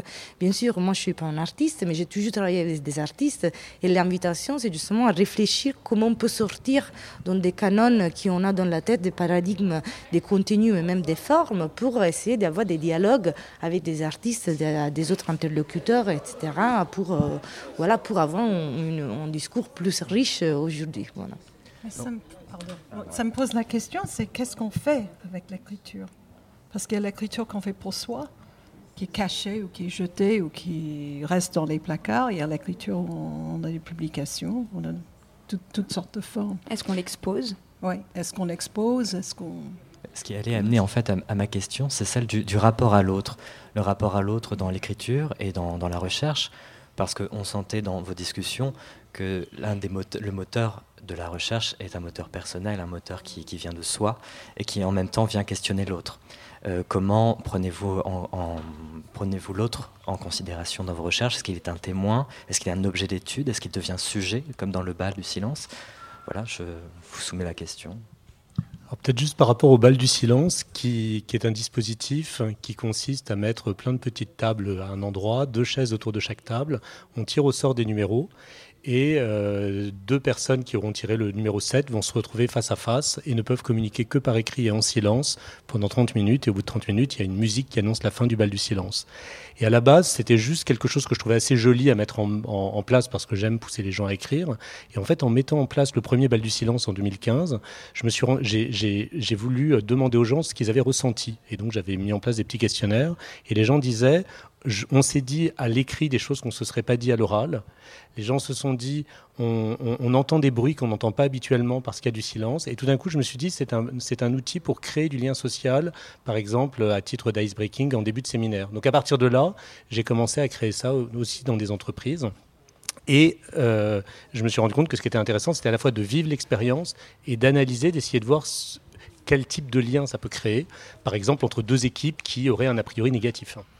Donc il est nécessaire un peu de décloisonner ce, par l'écriture, par le rapport à l'autre, par tout ce que vous évoquez, de, aussi d'amener quelque chose peut-être dans le, dans le rapport, vous, dites, vous disiez, de l'entreprise ou même de, la vie en communauté de manière plus globale, d'essayer de, d'apaiser quelque chose ou de, de l'ordre de la pacification. Ça, c'est quelque chose qui est, qui est important pour chacun de vous dans vos démarches? Peut-être Déborah Furet, non? Ah, Je vous voyais réagir à, ma question parce que je suis très réactif. je fais très attention à vous. Mais euh, aussi dans mon travail euh, autour de, mes petits ateliers, qui sont à base d'art-thérapie, mais ce n'est pas, de la, pas de la thérapie. Euh, il y a aussi une petite, une petite partie d'écriture après, parce que justement, c'est une manière de ramasser toutes les choses et aussi une transmission. C'est essentiellement une autre question qui, me, vient en vous écoutant, c'est sur la question de la, je, n'aime pas le mot méthode, alors je vais dire plutôt le mot dispositif. De manière assez archétypale, on pense que voilà, le, principal dispositif de la recherche, ça va être d'abord le terrain, ensuite l'écriture. Euh, et dans, et dans l'art, ça va être dans la, création. Et on a déjà évoqué tout ça, mais il y a une autre question, c'est finalement plus précisément, est-ce que la, notion par exemple de documentaire vous évoque quelque chose Est-ce qu'elle est pertinente? Et est-ce que justement dans le documentaire, il n'y a pas quelque chose qui viendrait condenser justement les manières dont euh, la recherche universitaire et la recherche créative se rejoignent dans la manière qu'on va avoir d'appréhender un terrain, d'appréhender une méthode et d'appréhender ensuite un résultat qui sera euh, soit l'écriture, euh, soit l'œuvre, soit le, rapport à l'autre dans l'appréhension de l'œuvre, etc. Donc le, documentaire en, image sur un film ou, Là, le documentaire en tant que, dispositif général, ça peut être le, documentaire photographique, le documentaire écrit, le documentaire en tant que voilà hmm. vraiment que dispositif en fait et que. parce que je sais que moi là je viens de, réaliser mon premier documentaire sur une femme qui perd la vue et qui euh, je l'ai filmé pendant trois ans. C'était au fur et à mesure qu'elle perd la vue, elle écrit un manuscrit et euh, on l'a projeté il y a pas longtemps. Euh, parce qu'elle, elle porte un combat politique qui est, elle veut qu'on change dans les dictionnaires la définition du mot handicap pour qu'on n'utilise pas le, plus le mot inférieur dans la définition du handicap. Il est présent. Oui, il est présent dans certains dictionnaires. Et donc là, elle, lance, une, porte enfin, elle lance une lettre ouverte et elle espère que début 2018, ça va changer. Donc typiquement, ce documentaire qui est un documentaire plutôt sensible, qui est, un, qui, qui est, un, objet artistique. Moi, ça m'intéresse quand un objet artistique permet de faire avancer les choses, soit sur la recherche, soit sur un plan politique. Et en tant qu'avocat, on se rend compte que souvent, on n'éprouve pas assez les choses quand on est juriste. Et que pour comprendre les enjeux juridiques, il faut pousser les gens à éprouver. Et cette femme dont je parle, elle a organisé en 2010 un procès dans le noir au palais de justice pour sensibiliser les avocats, les magistrats au handicap visuel et pour qu'ils se mettent à la place d'un aveugle. Et ils se sont rendus compte en faisant un procès fictif que si on ne sait pas qui parle, si les gens ne disent pas je suis l'avocat général, je suis l'avocat de un tel, la personne aveugle va être perdue. Et donc, par, par ce dispositif qui permettait d'éprouver quelque chose, ça permet de trouver des solutions pratiques et donc d'avancer dans la recherche. Bon, disons, pour, moi, les mots documentaire, euh, création et méthode, ils ne sont pas nécessairement séparés. En fait, euh, c'est juste euh, le documentaire, c'est une méthode créative. Parce que la création, c'est une, façon de chaque action, chaque moment, chaque, euh, voilà, chaque décision qu'on prend dans le terrain, il, euh, il implique une création. Et c'est juste une, une, façon de penser plus attentivement à la création ou pas. Et donc, comment mettre l'accent, une question de mettre l'accent sur les choses. Et même la méthode dans le terrain, euh, fait du terrain, euh, ça va dire euh, être dedans quelque chose. C'est ça que normalement je, parlais ça dans mes recherches. Euh, c'est pas nécessairement penser à l'écriture ou à la résolution de quelque chose, mais c'est vivre le moment avant de penser d'une résolution, avant de penser la forme, ou peut-être c'est essayer de, découvrir plusieurs formes et par plusieurs formes arriver en un résultat final, que ça peut être en installation d'art, un bal du silence, un petit atelier comme, comme, les deux participants le font ici, mais ça peut être aussi un, bouquin, une, une, radio comme vous faites ici, euh, ou, euh, voilà, intervenir dans une institution, comme celui-là à parler d'art et recherche. Voilà, donc ce sont tous des, des formes de création qui on a besoin d'utiliser plus qu'on a besoin de valoriser plus et plus dans la recherche. Et euh, je crois, bon, peut-être un petit peu plus, c'est déjà valorisé dans les arts, mais peut-être dans la recherche, on a un petit peu. Là, on doit bien mettre l'accent sur ces choses-là. C'est l'écriture comme processus au lieu de produit. Mais, disons que le processus, c'est aussi un. Oui, c'est un petit peu ça. C'est donner la valeur au processus parce que c'est par le processus qu'on a des produits. Donc, euh, les produits sont. Il peut être un produit après l'autre. C'est comme. Bon, en anthropologie, on utilise beaucoup les mots comme l'heuristique. Donc, euh, l'idée euh, qui c'est un produit qui a une valeur pour le temps qu'il est, qui a une valeur pour arriver à créer autre chose et peut disparaître après. Voilà, et pour créer autre chose. Donc, ça devient. Même le produit, ça peut devenir un processus. Et c'est comme ça que dans l'histoire des sciences sociales, par exemple, on fait. On utilise des concepts, des, des, analyses des autres et on, fait use de ça pour arriver à autre chose après. Donc euh, voilà, on est tous dedans en machine euh, à la fin, euh, créative. Voilà. Cette question de processus, elle est intéressante. Par exemple, pour vous, Déborah Furet, dans ces ateliers, comment est-ce que quel est le processus justement que vous mettez en place et quel, euh, quel engagement euh, de soi et de l'autre se met en place justement dans la, dans la, mobilisation de, de, de, soi et du corps et du, de l'interaction entre ces deux mondes mm. qu'on évoque euh, ensemble? Donc en fait, c'est une forme de ruse. Parce que justement, on est tellement obsédé par de bien faire. Est-ce que je fais comme il faut? Est-ce que c'est beau? Est-ce que toutes ces choses-là? Donc, ce que j'essaie de faire, c'est de faire que les gens rentrent dans la matière. Donc, c'est la relation directe avec la matière. Et du coup, et, de leur poser des questions pour chercher certaines choses dans la matière.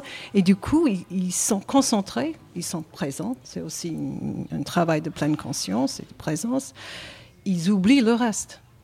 Et ils oublient euh, qu'est-ce que je suis en train de faire. Ils disent Ah oui, qu'est-ce que je peux faire avec ça? Ils sont dans l'expérimentation et du coup, ils sont dans une dynamique autre. Donc, qu'on appelle créative, malheureusement, ce mot n'a presque plus de sens. Alors, Moi, j'aurais peut-être une, dernière question euh, pour chacun d'entre vous. Et elle est, finalement, elle est contradictoire avec tout ce qu'on vient de dire, mais je vais vous la poser quand même.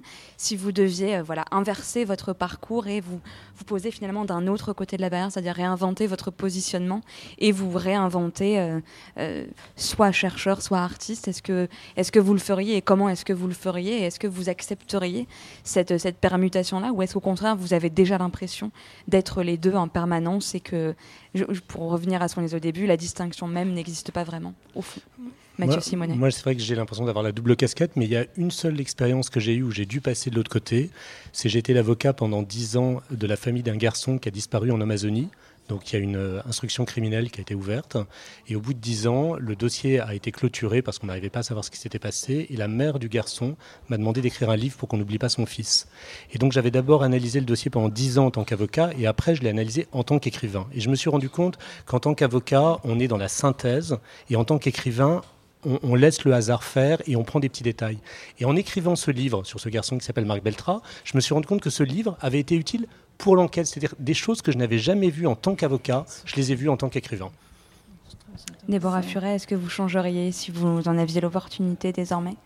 Non, ça va. Non J'avance. C'est bien comme ça. J'avance, oui, j'avance. Justement, je ne suis pas attachée, je ne suis pas définie. Ça a l'air très adolescente, mais en fait, je ne suis pas définie ni comme chercheur, ni comme artiste. Bien sûr. Je suis. Et donc, euh, ça, c'est un progrès.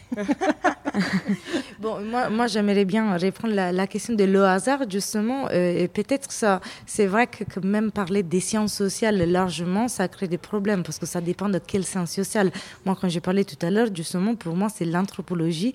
Il y a des méthodes qui sont très basées sur le hasard. C'est pour ça que pour moi, ça devient très proche. C'est-à-dire, euh, voilà, le rencontre avec les gens, la, la méthode de l'observation participant, il implique des rencontres très humaine avec les gens qui on ne sait pas.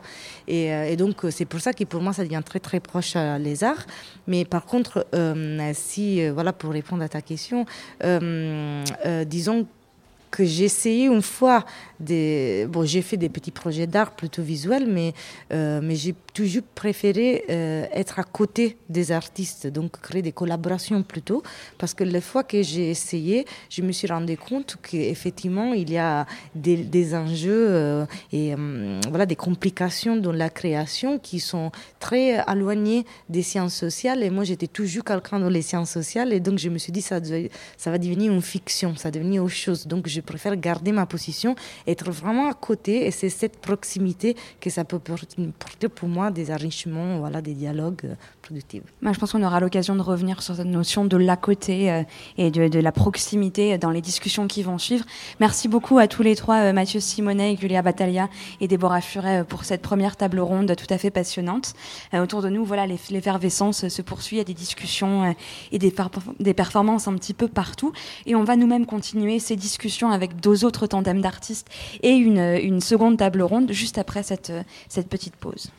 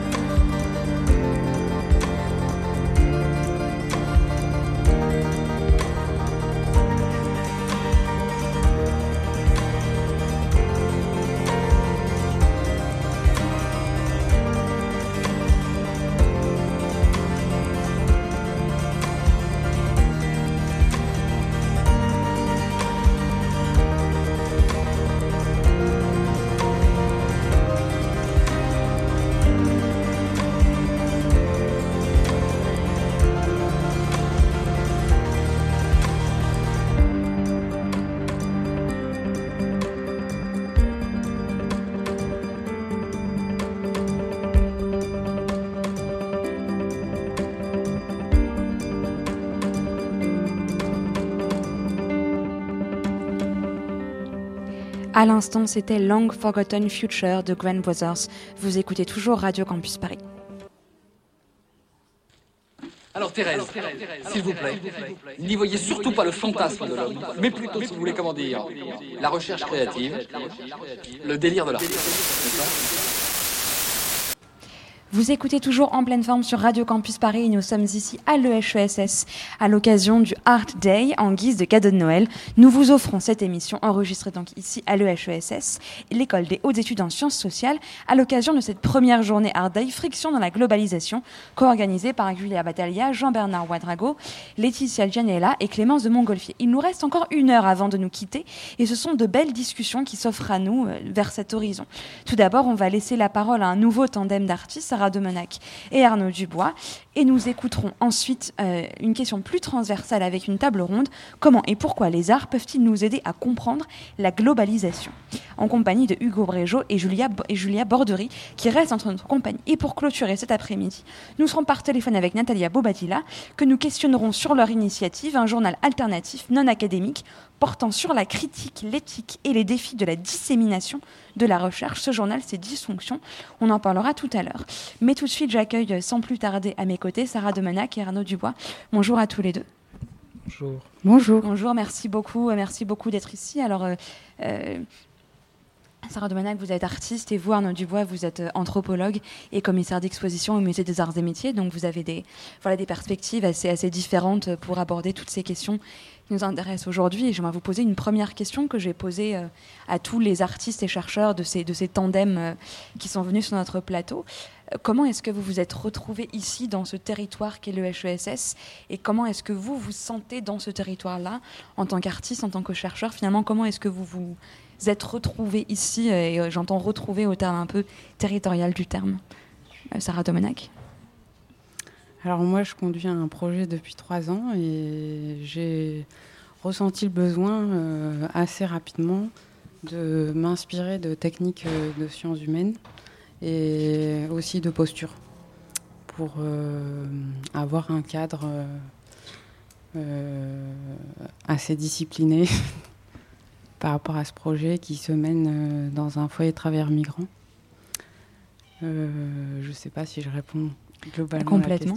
Et vous, Arnaud Dubois, comment vous êtes-vous retrouvé euh, ici en tant qu'anthropologue euh, et en discussion euh, avec une artiste? J'ai fait une thèse d'anthropologie sociale ici à l'école des hautes études. Et puis après, je collabore avec Julia Battaglia. Et donc, à ces questions de, d'interaction qui peuvent exister entre l'art et la recherche.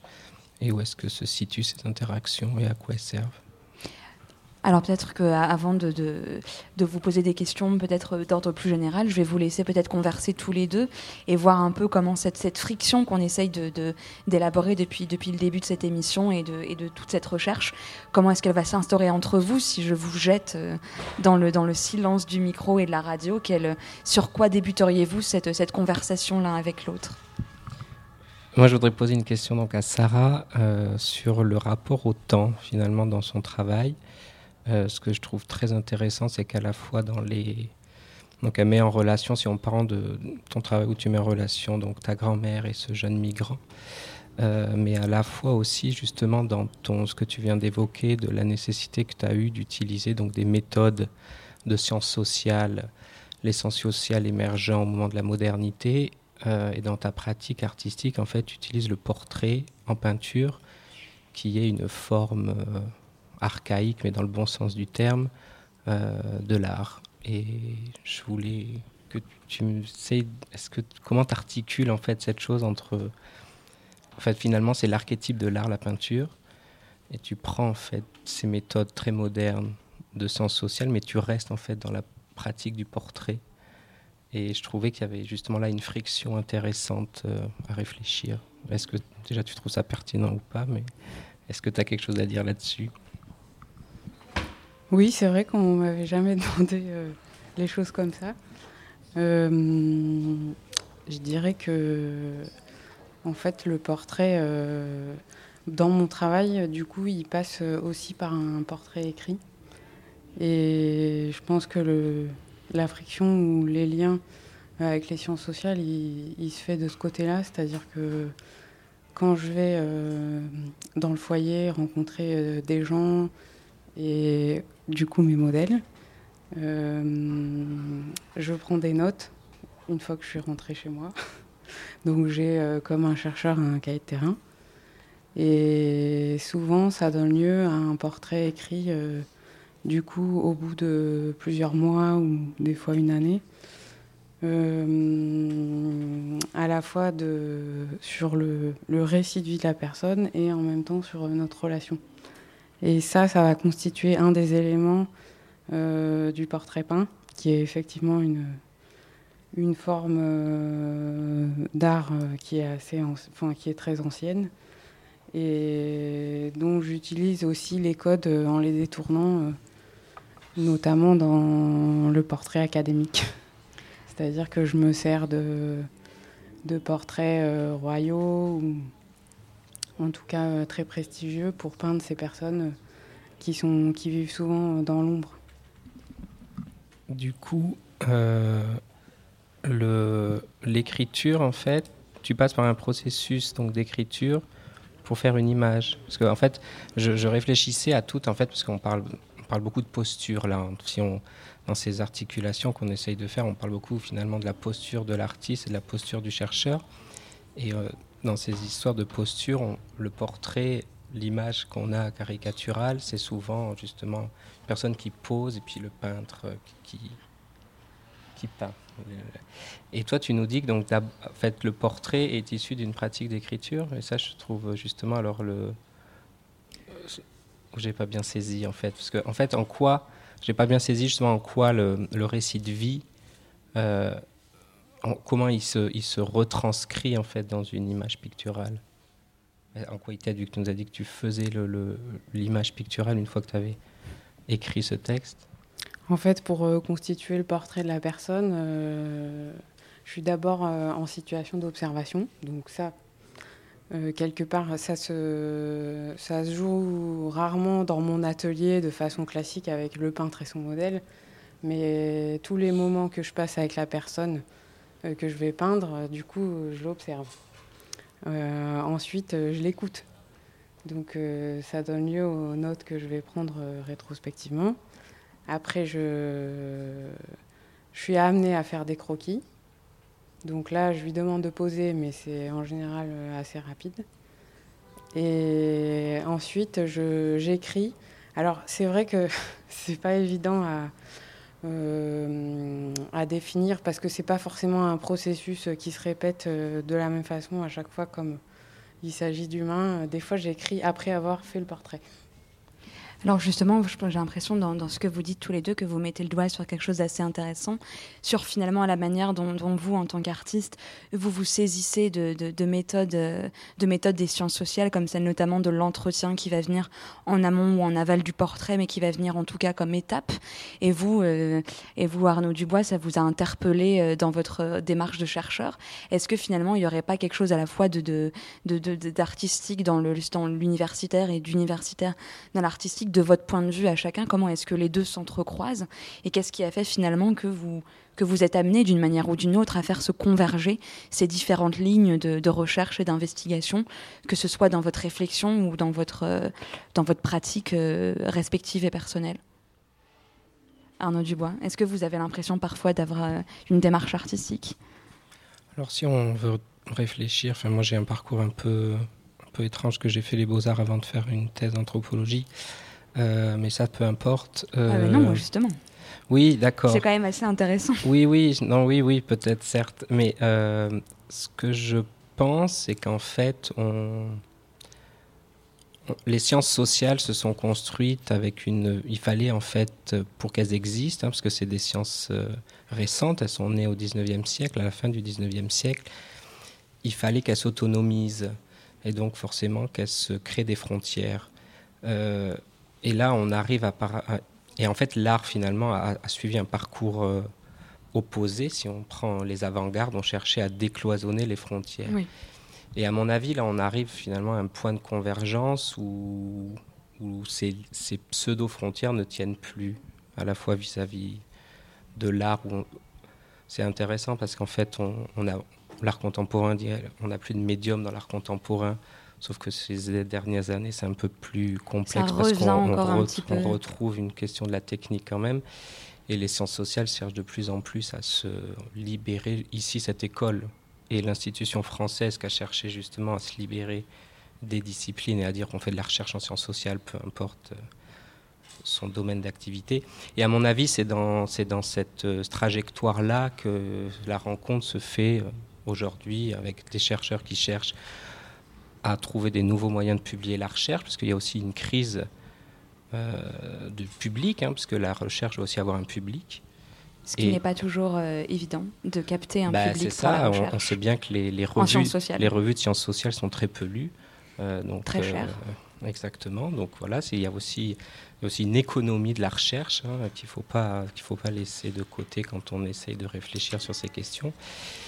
Et l'art, il y a aussi quand même un phénomène aussi de professionnalisation de l'art finalement aussi, euh, et qui du coup avec une euh, la, formation à l'art en fait, il y a une inflation de la formation à l'art. La France vient de créer les doctorats en art.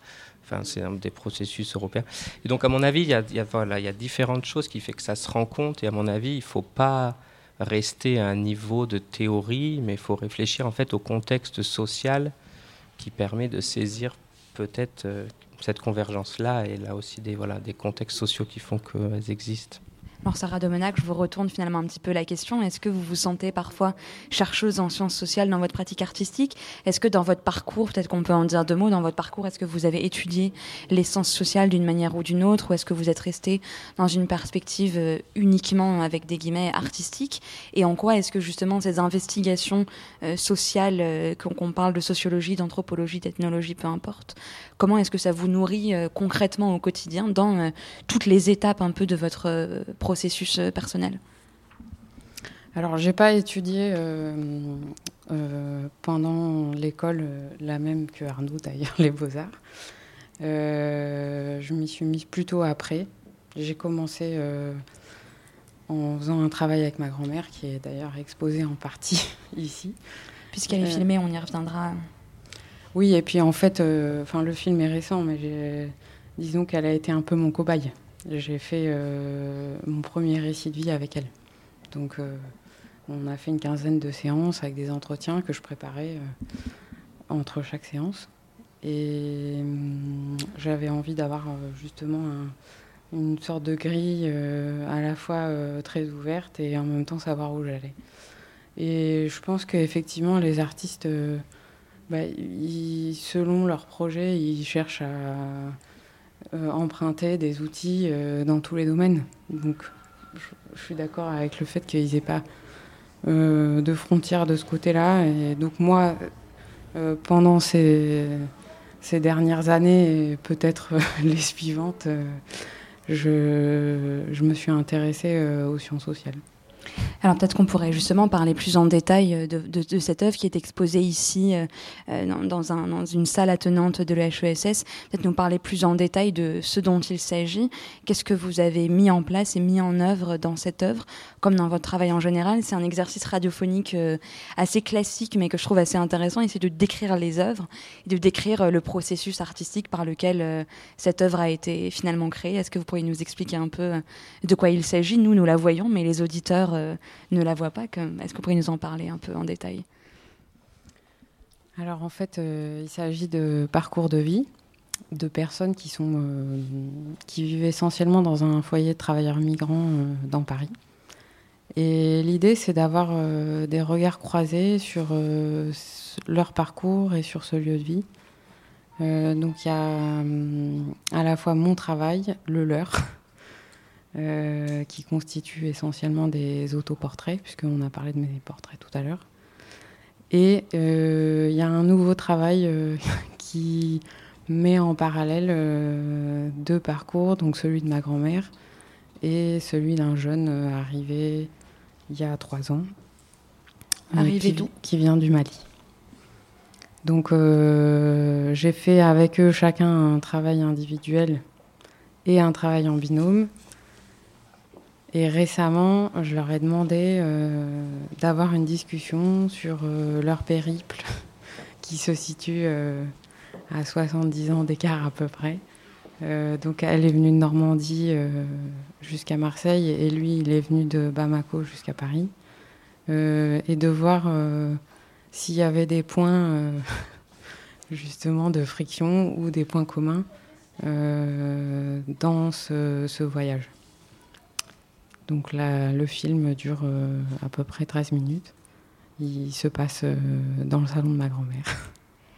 Et alors, est-ce que dans les frictions qui ont, qui ont émergé, ça vous a donné envie de reproduire un dispositif justement de rencontre comme ça euh, Et dans votre travail, d'une manière plus générale, comment est-ce que cette, cette, cette, volonté de créer du dialogue euh, et de la, et de la conversation, parce que la conversation et le dialogue et la parole sont des, des, des termes clés, je dirais, qui reviennent beaucoup depuis le début de cette, de cette émission. Est-ce que c'est quelque chose de central dans votre œuvre et en quoi est-ce que vous mobilisez justement euh, la parole et ou l'écriture euh, pour créer justement ces frictions que, que vous évoquez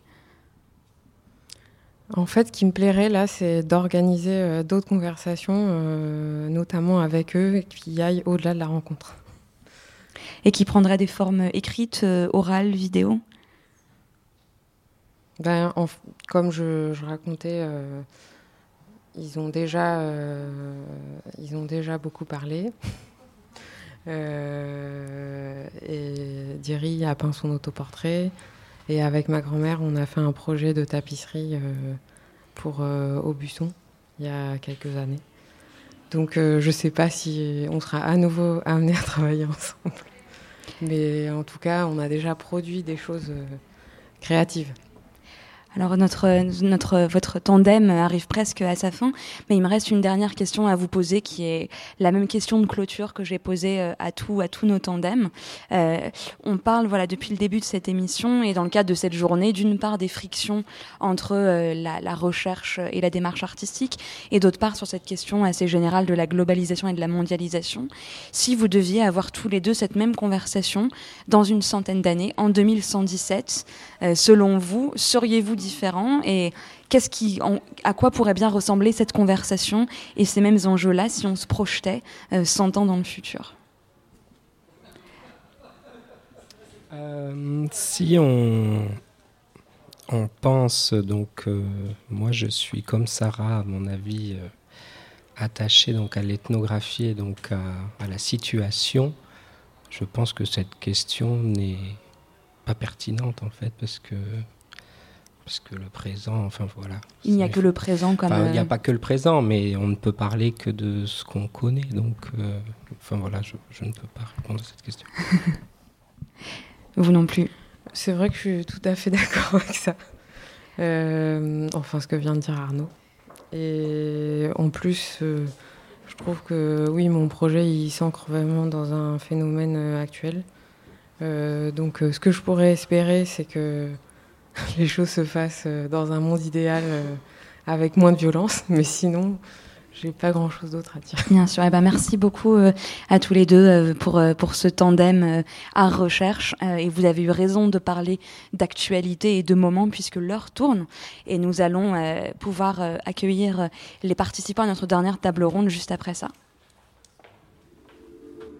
En pleine forme. l'instant.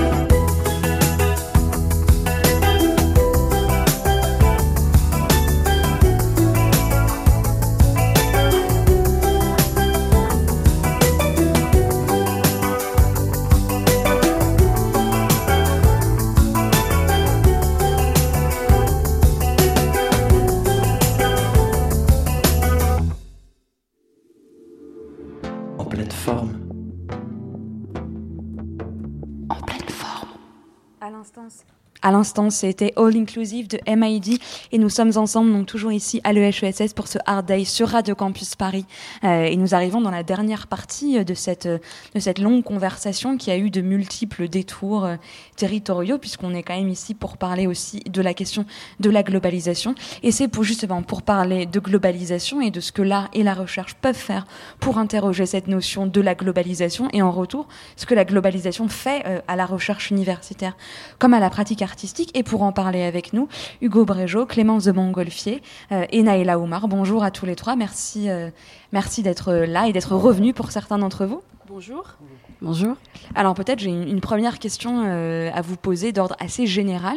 Depuis le début de cette conversation et même dans, dans la, cet axe de recherche ici à l'EHESS, il y a eu différents termes qui viennent au fur et à mesure. On parle de mondialisation, de globalisation, parfois aussi de dissémination finalement, qu'est-ce, que, ces termes peuvent bien vouloir dire et quels sont ceux que vous privilégiez euh, dans vos approches euh, respectives de la question?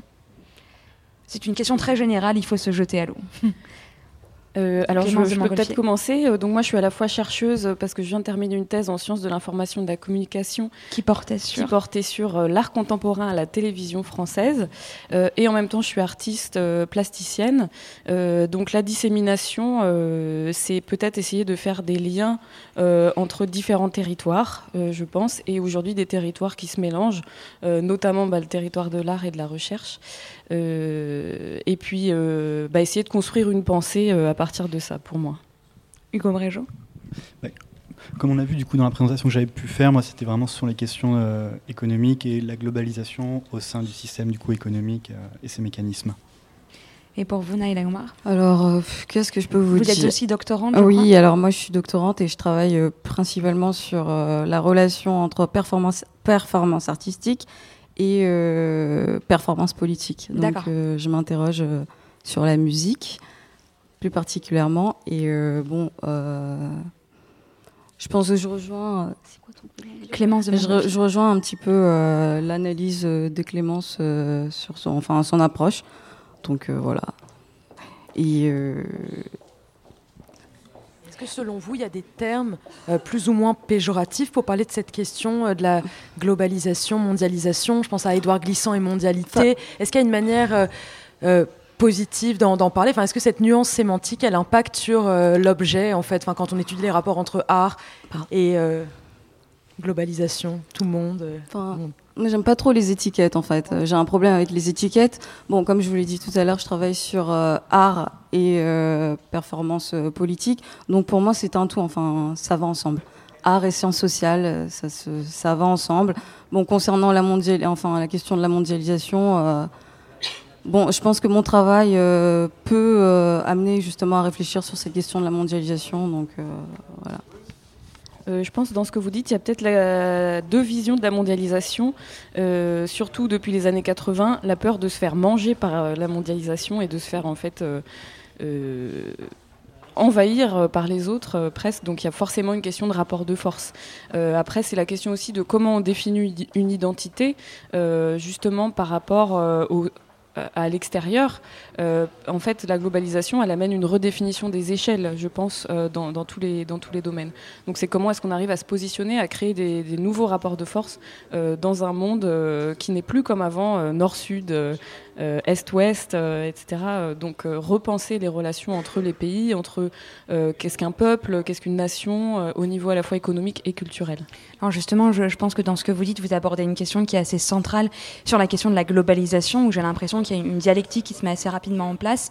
D'un côté, on va considérer la globalisation et la mondialisation comme un phénomène positif, c'est-à-dire de déhiérarchisation entre différents territoires, entre différents positionnements, etc. Et en même temps, on continue de renforcer d'autres modes euh, de hiérarchie qui vont non plus reposer sur forcément un positionnement territorial, vous l'avez dit, nord-sud, euh, orient-occident, mmh. mais qui vont pouvoir reposer peut-être davantage sur des dialectiques d'ordre euh, de positionnement social, d'accès à des, à des richesses comme les télécommunications. Aujourd'hui, c'est peut-être plus les nord-sud, mais de qui a accès aux télécommunications, par exemple Est-ce que justement, vous pensez que les, la recherche universitaire comme la pratique artistique sont des lieux de re-questionnement de, cette, de ce changement de paradigme-là et de redéfinition de ce que l'art et la recherche peuvent faire face à ce, cette, ce changement dialectique qui est en train d'avoir lieu Hugo Brégeot Bah, bah, je pense justement que c'est le territoire un petit peu de l'art, de pas seulement être dans la, célébration de cette globalisation, mais également de voir son aspect plus critique, de mettre en place, ce que disait Clémence, de nouveaux, nouvelles stratégies, des nouveaux axes de réflexion, des nouveaux rapports de force, et de proposer voilà, une sorte de contrepoids par rapport, par rapport à tout ça. Est-ce que vous avez aussi l'impression, vous, euh, Naïla Oumar, que dans les, justement ce lien entre la performance artistique et la performance politique, il y a quelque chose de l'ordre de la, de la résistance ou du réquestionnement? Il y a quelque chose dans les termes même que vous utilisez qui m'intéresse beaucoup, c'est celui de performance et donc de performativité et l'idée qu'en, qu'en, disant on va agir et qu'on va employer des mots qui, dans le fait même d'être prononcés, vont avoir un effet et vont euh, voilà, créer quelque chose dans le fait même qu'ils vont être dits. Oui, je pense, je pense parce que, euh, enfin, pour revenir euh, à ce que, qu'on disait tout à l'heure, euh, je travaille sur les résistances en, fait anticoloniales à travers le champ musical. Donc j'essaie de comprendre en fait de quelle manière la musique peut influer sur la politique, sur et inspirer justement des changements politiques. Donc oui effectivement, je, pense que l'art peut euh, participer justement à un changement, euh, enfin, un changement social, voire politique.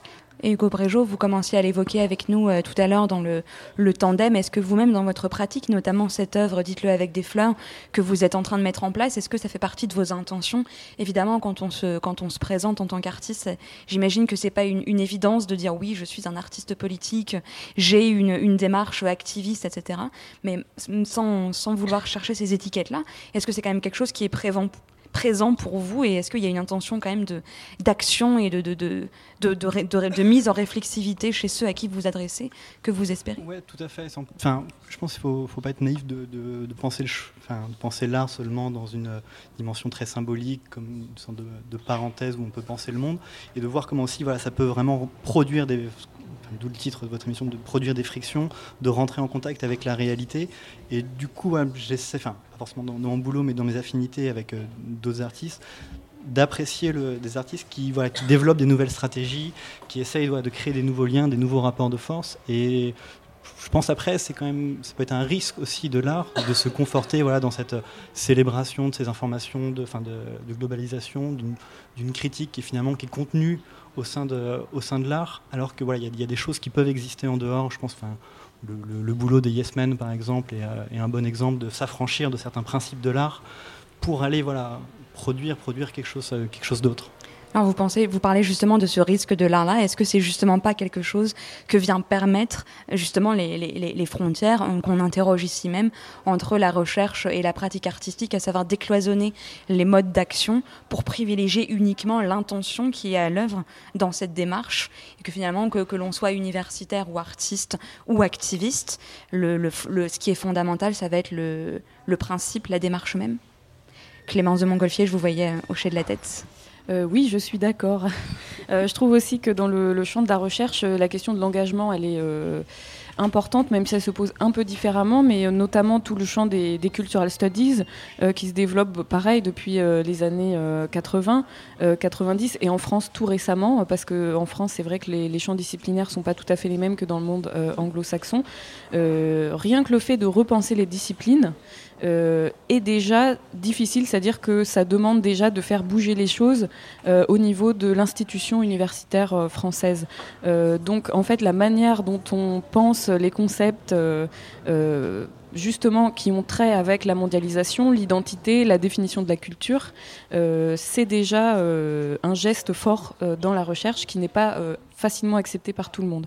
Donc même au sein du champ universitaire, euh, en fait, il euh, y a des frictions euh, aussi dans la manière dont on essaye de, penser tous ces concepts.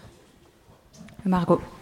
Oui, donc du coup, une petite question pour vous trois. On parlait de changement d'échelle et je me demandais comment est-ce que en fait le, net et le web impactaient vos, pratiques? Euh, est-ce qu'il y a expansion du champ? Comment est-ce que, est-ce que le, web c'est un espace global? Comment est-ce que vous définiriez ce, nouveau territoire euh, d'action et de pensée? Et peut-être Clémence, historienne des médias. Enfin, oui, c'est vrai. Alors oui, effectivement, complètement. D'un point de vue historique, Internet a été un changement complètement majeur à la fin du XXe siècle et au début du XXIe siècle, qui change en fait totalement notre rapport aux médias, notre rapport à la vitesse de communication aussi, et puis le rapport aux anciens médias est redéfini et permet euh, une facilité euh, d'utilisation en fait permet alors à la fois on dit qu'il y a un pouvoir pour l'utilisateur plus important parce que l'usager est au centre euh, de l'offre en fait. Et en même temps il y a aussi des contraintes liées au format qui sont importantes. Donc finalement internet a apporté une redéfinition de, la manière dont on peut communiquer avec les autres. Euh, mais moi, je trouve que très souvent, euh, il est représenté comme un espace de liberté euh, totale, et il y a une, certaine utopie. Et en même temps, il a des contraintes endogènes, presque, qu'on ne voit pas forcément et qui sont intéressantes d'analyser pour réaliser que c'est pas comme les anciens médias, en fait. Hein. Donc l'échelle est différente, mais il y a aussi des contraintes, tout comme les anciens médias. Et en même temps, Internet constitue aussi un outil quand on est chercheur. Euh, et quand on, quand on parle, tu parlais de, la, globalisation, c'est aussi la globalisation des savoirs sur Internet même. Quand on est chercheur, j'imagine que ça doit être d'ailleurs assez difficile de, faire une recherche sur la mondialisation sans utiliser les outils de la mondialisation qu'est Internet en soi. Est-ce que c'est quelque chose que vous observez, euh, que vous observez dans, vos démarches respectives, d'essayer d'être confronté à être obligé d'utiliser les outils de ce que vous essayez de décrire? D'une manière paradoxale euh, J'ai envie de dire, euh, Internet devient un terrain en fait. Internet devient un terrain de recherche. Euh, alors il y a beaucoup d'étudiants, moi dans mon domaine, dans le domaine de, des médias, qui justement prennent YouTube comme terrain de recherche, Deezer, tous ces nouveaux outils pour justement étudier quels nouveaux types de contenus peuvent être produits de n'importe où, de n'importe quel pays et n'importe quand en fait. Naïla Omar, je vous voyais réagir. Mm. non, mais en fait. non, tu veux réagir? Non, non. Mais enfin, bon, euh, pour moi, Internet, euh, c'est un moyen, enfin, c'est comme une bibliothèque. Hein. En même temps, comme je vous ai dit, je travaille, euh, je travaille beaucoup sur la chanson, donc ça me permet de voir ce qui se passe ailleurs. De, outre l'Hexagone, ça, ben, c'est un champ. Enfin, c'est c'est un super champ justement de, qui permet justement de voir ce qui se, ce qui se passe ailleurs. Voilà. Alors il y a un, terrain euh, qu'on n'a qu'on n'a pas eu le temps d'évoquer dans toutes ces conversations, mais c'est celui finalement du hacking, qui euh, est finalement le, point de, ralliement un peu entre toutes ces perspectives, puisque le hacker, il est, là justement pour venir contester cette dimension globale et homogène d'Internet, et en même temps, il a une dimension artistique, et en même temps, il a une dimension activiste. Euh, et, et maintenant, il y a beaucoup d'artistes hackers qu'on appelle les activistes, les hacktivistes pour le, le dire bien, ou les archivistes, enfin il y a beaucoup de, mots très difficiles à prononcer pour le décrire. Est-ce que, est que, est que cette forme de hacking euh, vous intéresse? Est-ce que, vous, est que vous avez envie d'être un peu pirate dans vos manières d'adopter euh, vos propres démarches, qu'elles soient artistiques ou universitaires Et quelles sont un peu voilà, vos envies de, de, parasitage euh, des dispositifs qui sont à votre disposition? C'est intéressant parce qu'il y, y, a effectivement différents artistes qui sont donc vraiment cette génération web qui en même temps à partir de cette virtualité, cette globalisation, reviennent dans des processus euh, réels ou dans euh, agir dans le, dans le réel. Je pense au euh, collectif qui, faisait, qui avait commencé avec les 99% aux États-Unis. Je ne sais plus le nom, mais c'est Natural History Museum. Donc, il s'était emparé en fait d'un nom de domaine, enfin, qui dépendait d'un musée qui avait fermé.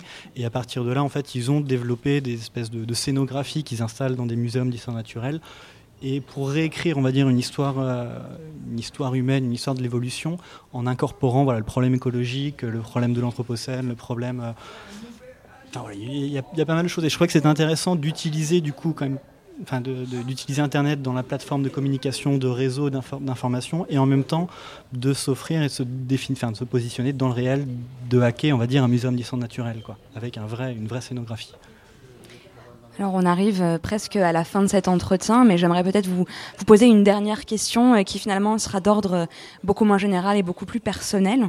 on a beaucoup parlé de voilà de dispositifs et de questions très denses. Ma question sera très simple qu'est-ce qui va vous attendre chacun individuellement, dans, à la fois dans vos recherches et dans vos pratiques artistiques, dans les mois et les années qui viennent Chacun, voilà, c'est une question assez importante à poser, je trouve. Clémence de Montgolfier Alors, donc moi, je viens de finir ma thèse. Euh, donc, euh, au niveau du côté de l'université, euh, je suis dans les concours de qualification, recherche de poste, etc. Ah, une logique que tout le monde ici connaît très une bien. Une logique que tout le monde connaît très bien. Donc là, c'est un moment de l'année particulier parce que voilà, il y a plein de dossiers, etc. Je souhaite bon courage à tous ceux qui sont dans mon cas. et au niveau artistique, moi, je pars en résidence à Triangle France à Marseille début janvier pour trois mois. Voilà, donc ça va faire une pause bien méritée. Bravo. Hugo Bréjo alors moi je viens de terminer mon euh, DSRA, donc c'est les, nouveaux diplômes qui ont été créés par le ministère de la Culture. Euh, donc je viens de terminer, je dois soutenir, présenter une exposition au mois de mars, avril, donc la date n'est pas encore, euh, pas encore arrêtée. Très bien. Et vous, Naïla Oumar Alors moi je, je, suis en train de finir justement de rédiger ma thèse et soutenir enfin. Donc euh, oui, et après cette thèse, j'aimerais bien euh, justement passer de l'autre côté de l'art, c'est-à-dire euh, utiliser le documentaire pour illustrer cette thèse. Bien, on espère avoir euh, de vos nouvelles à tous les trois très vite. Merci beaucoup d'avoir participé euh, à cette table ronde. Hum, cette émission est presque finie, mais il nous reste encore un élément déterminant puisque nous allons sortir de l'EHESS, du moins virtuellement, pour aller vers euh, Paris-Dauphine où se tient en ce moment même une autre journée d'études et une autre journée de questions transversales sur art et recherche au prisme de la mondialisation. Et nous allons les avoir par téléphone juste après ça.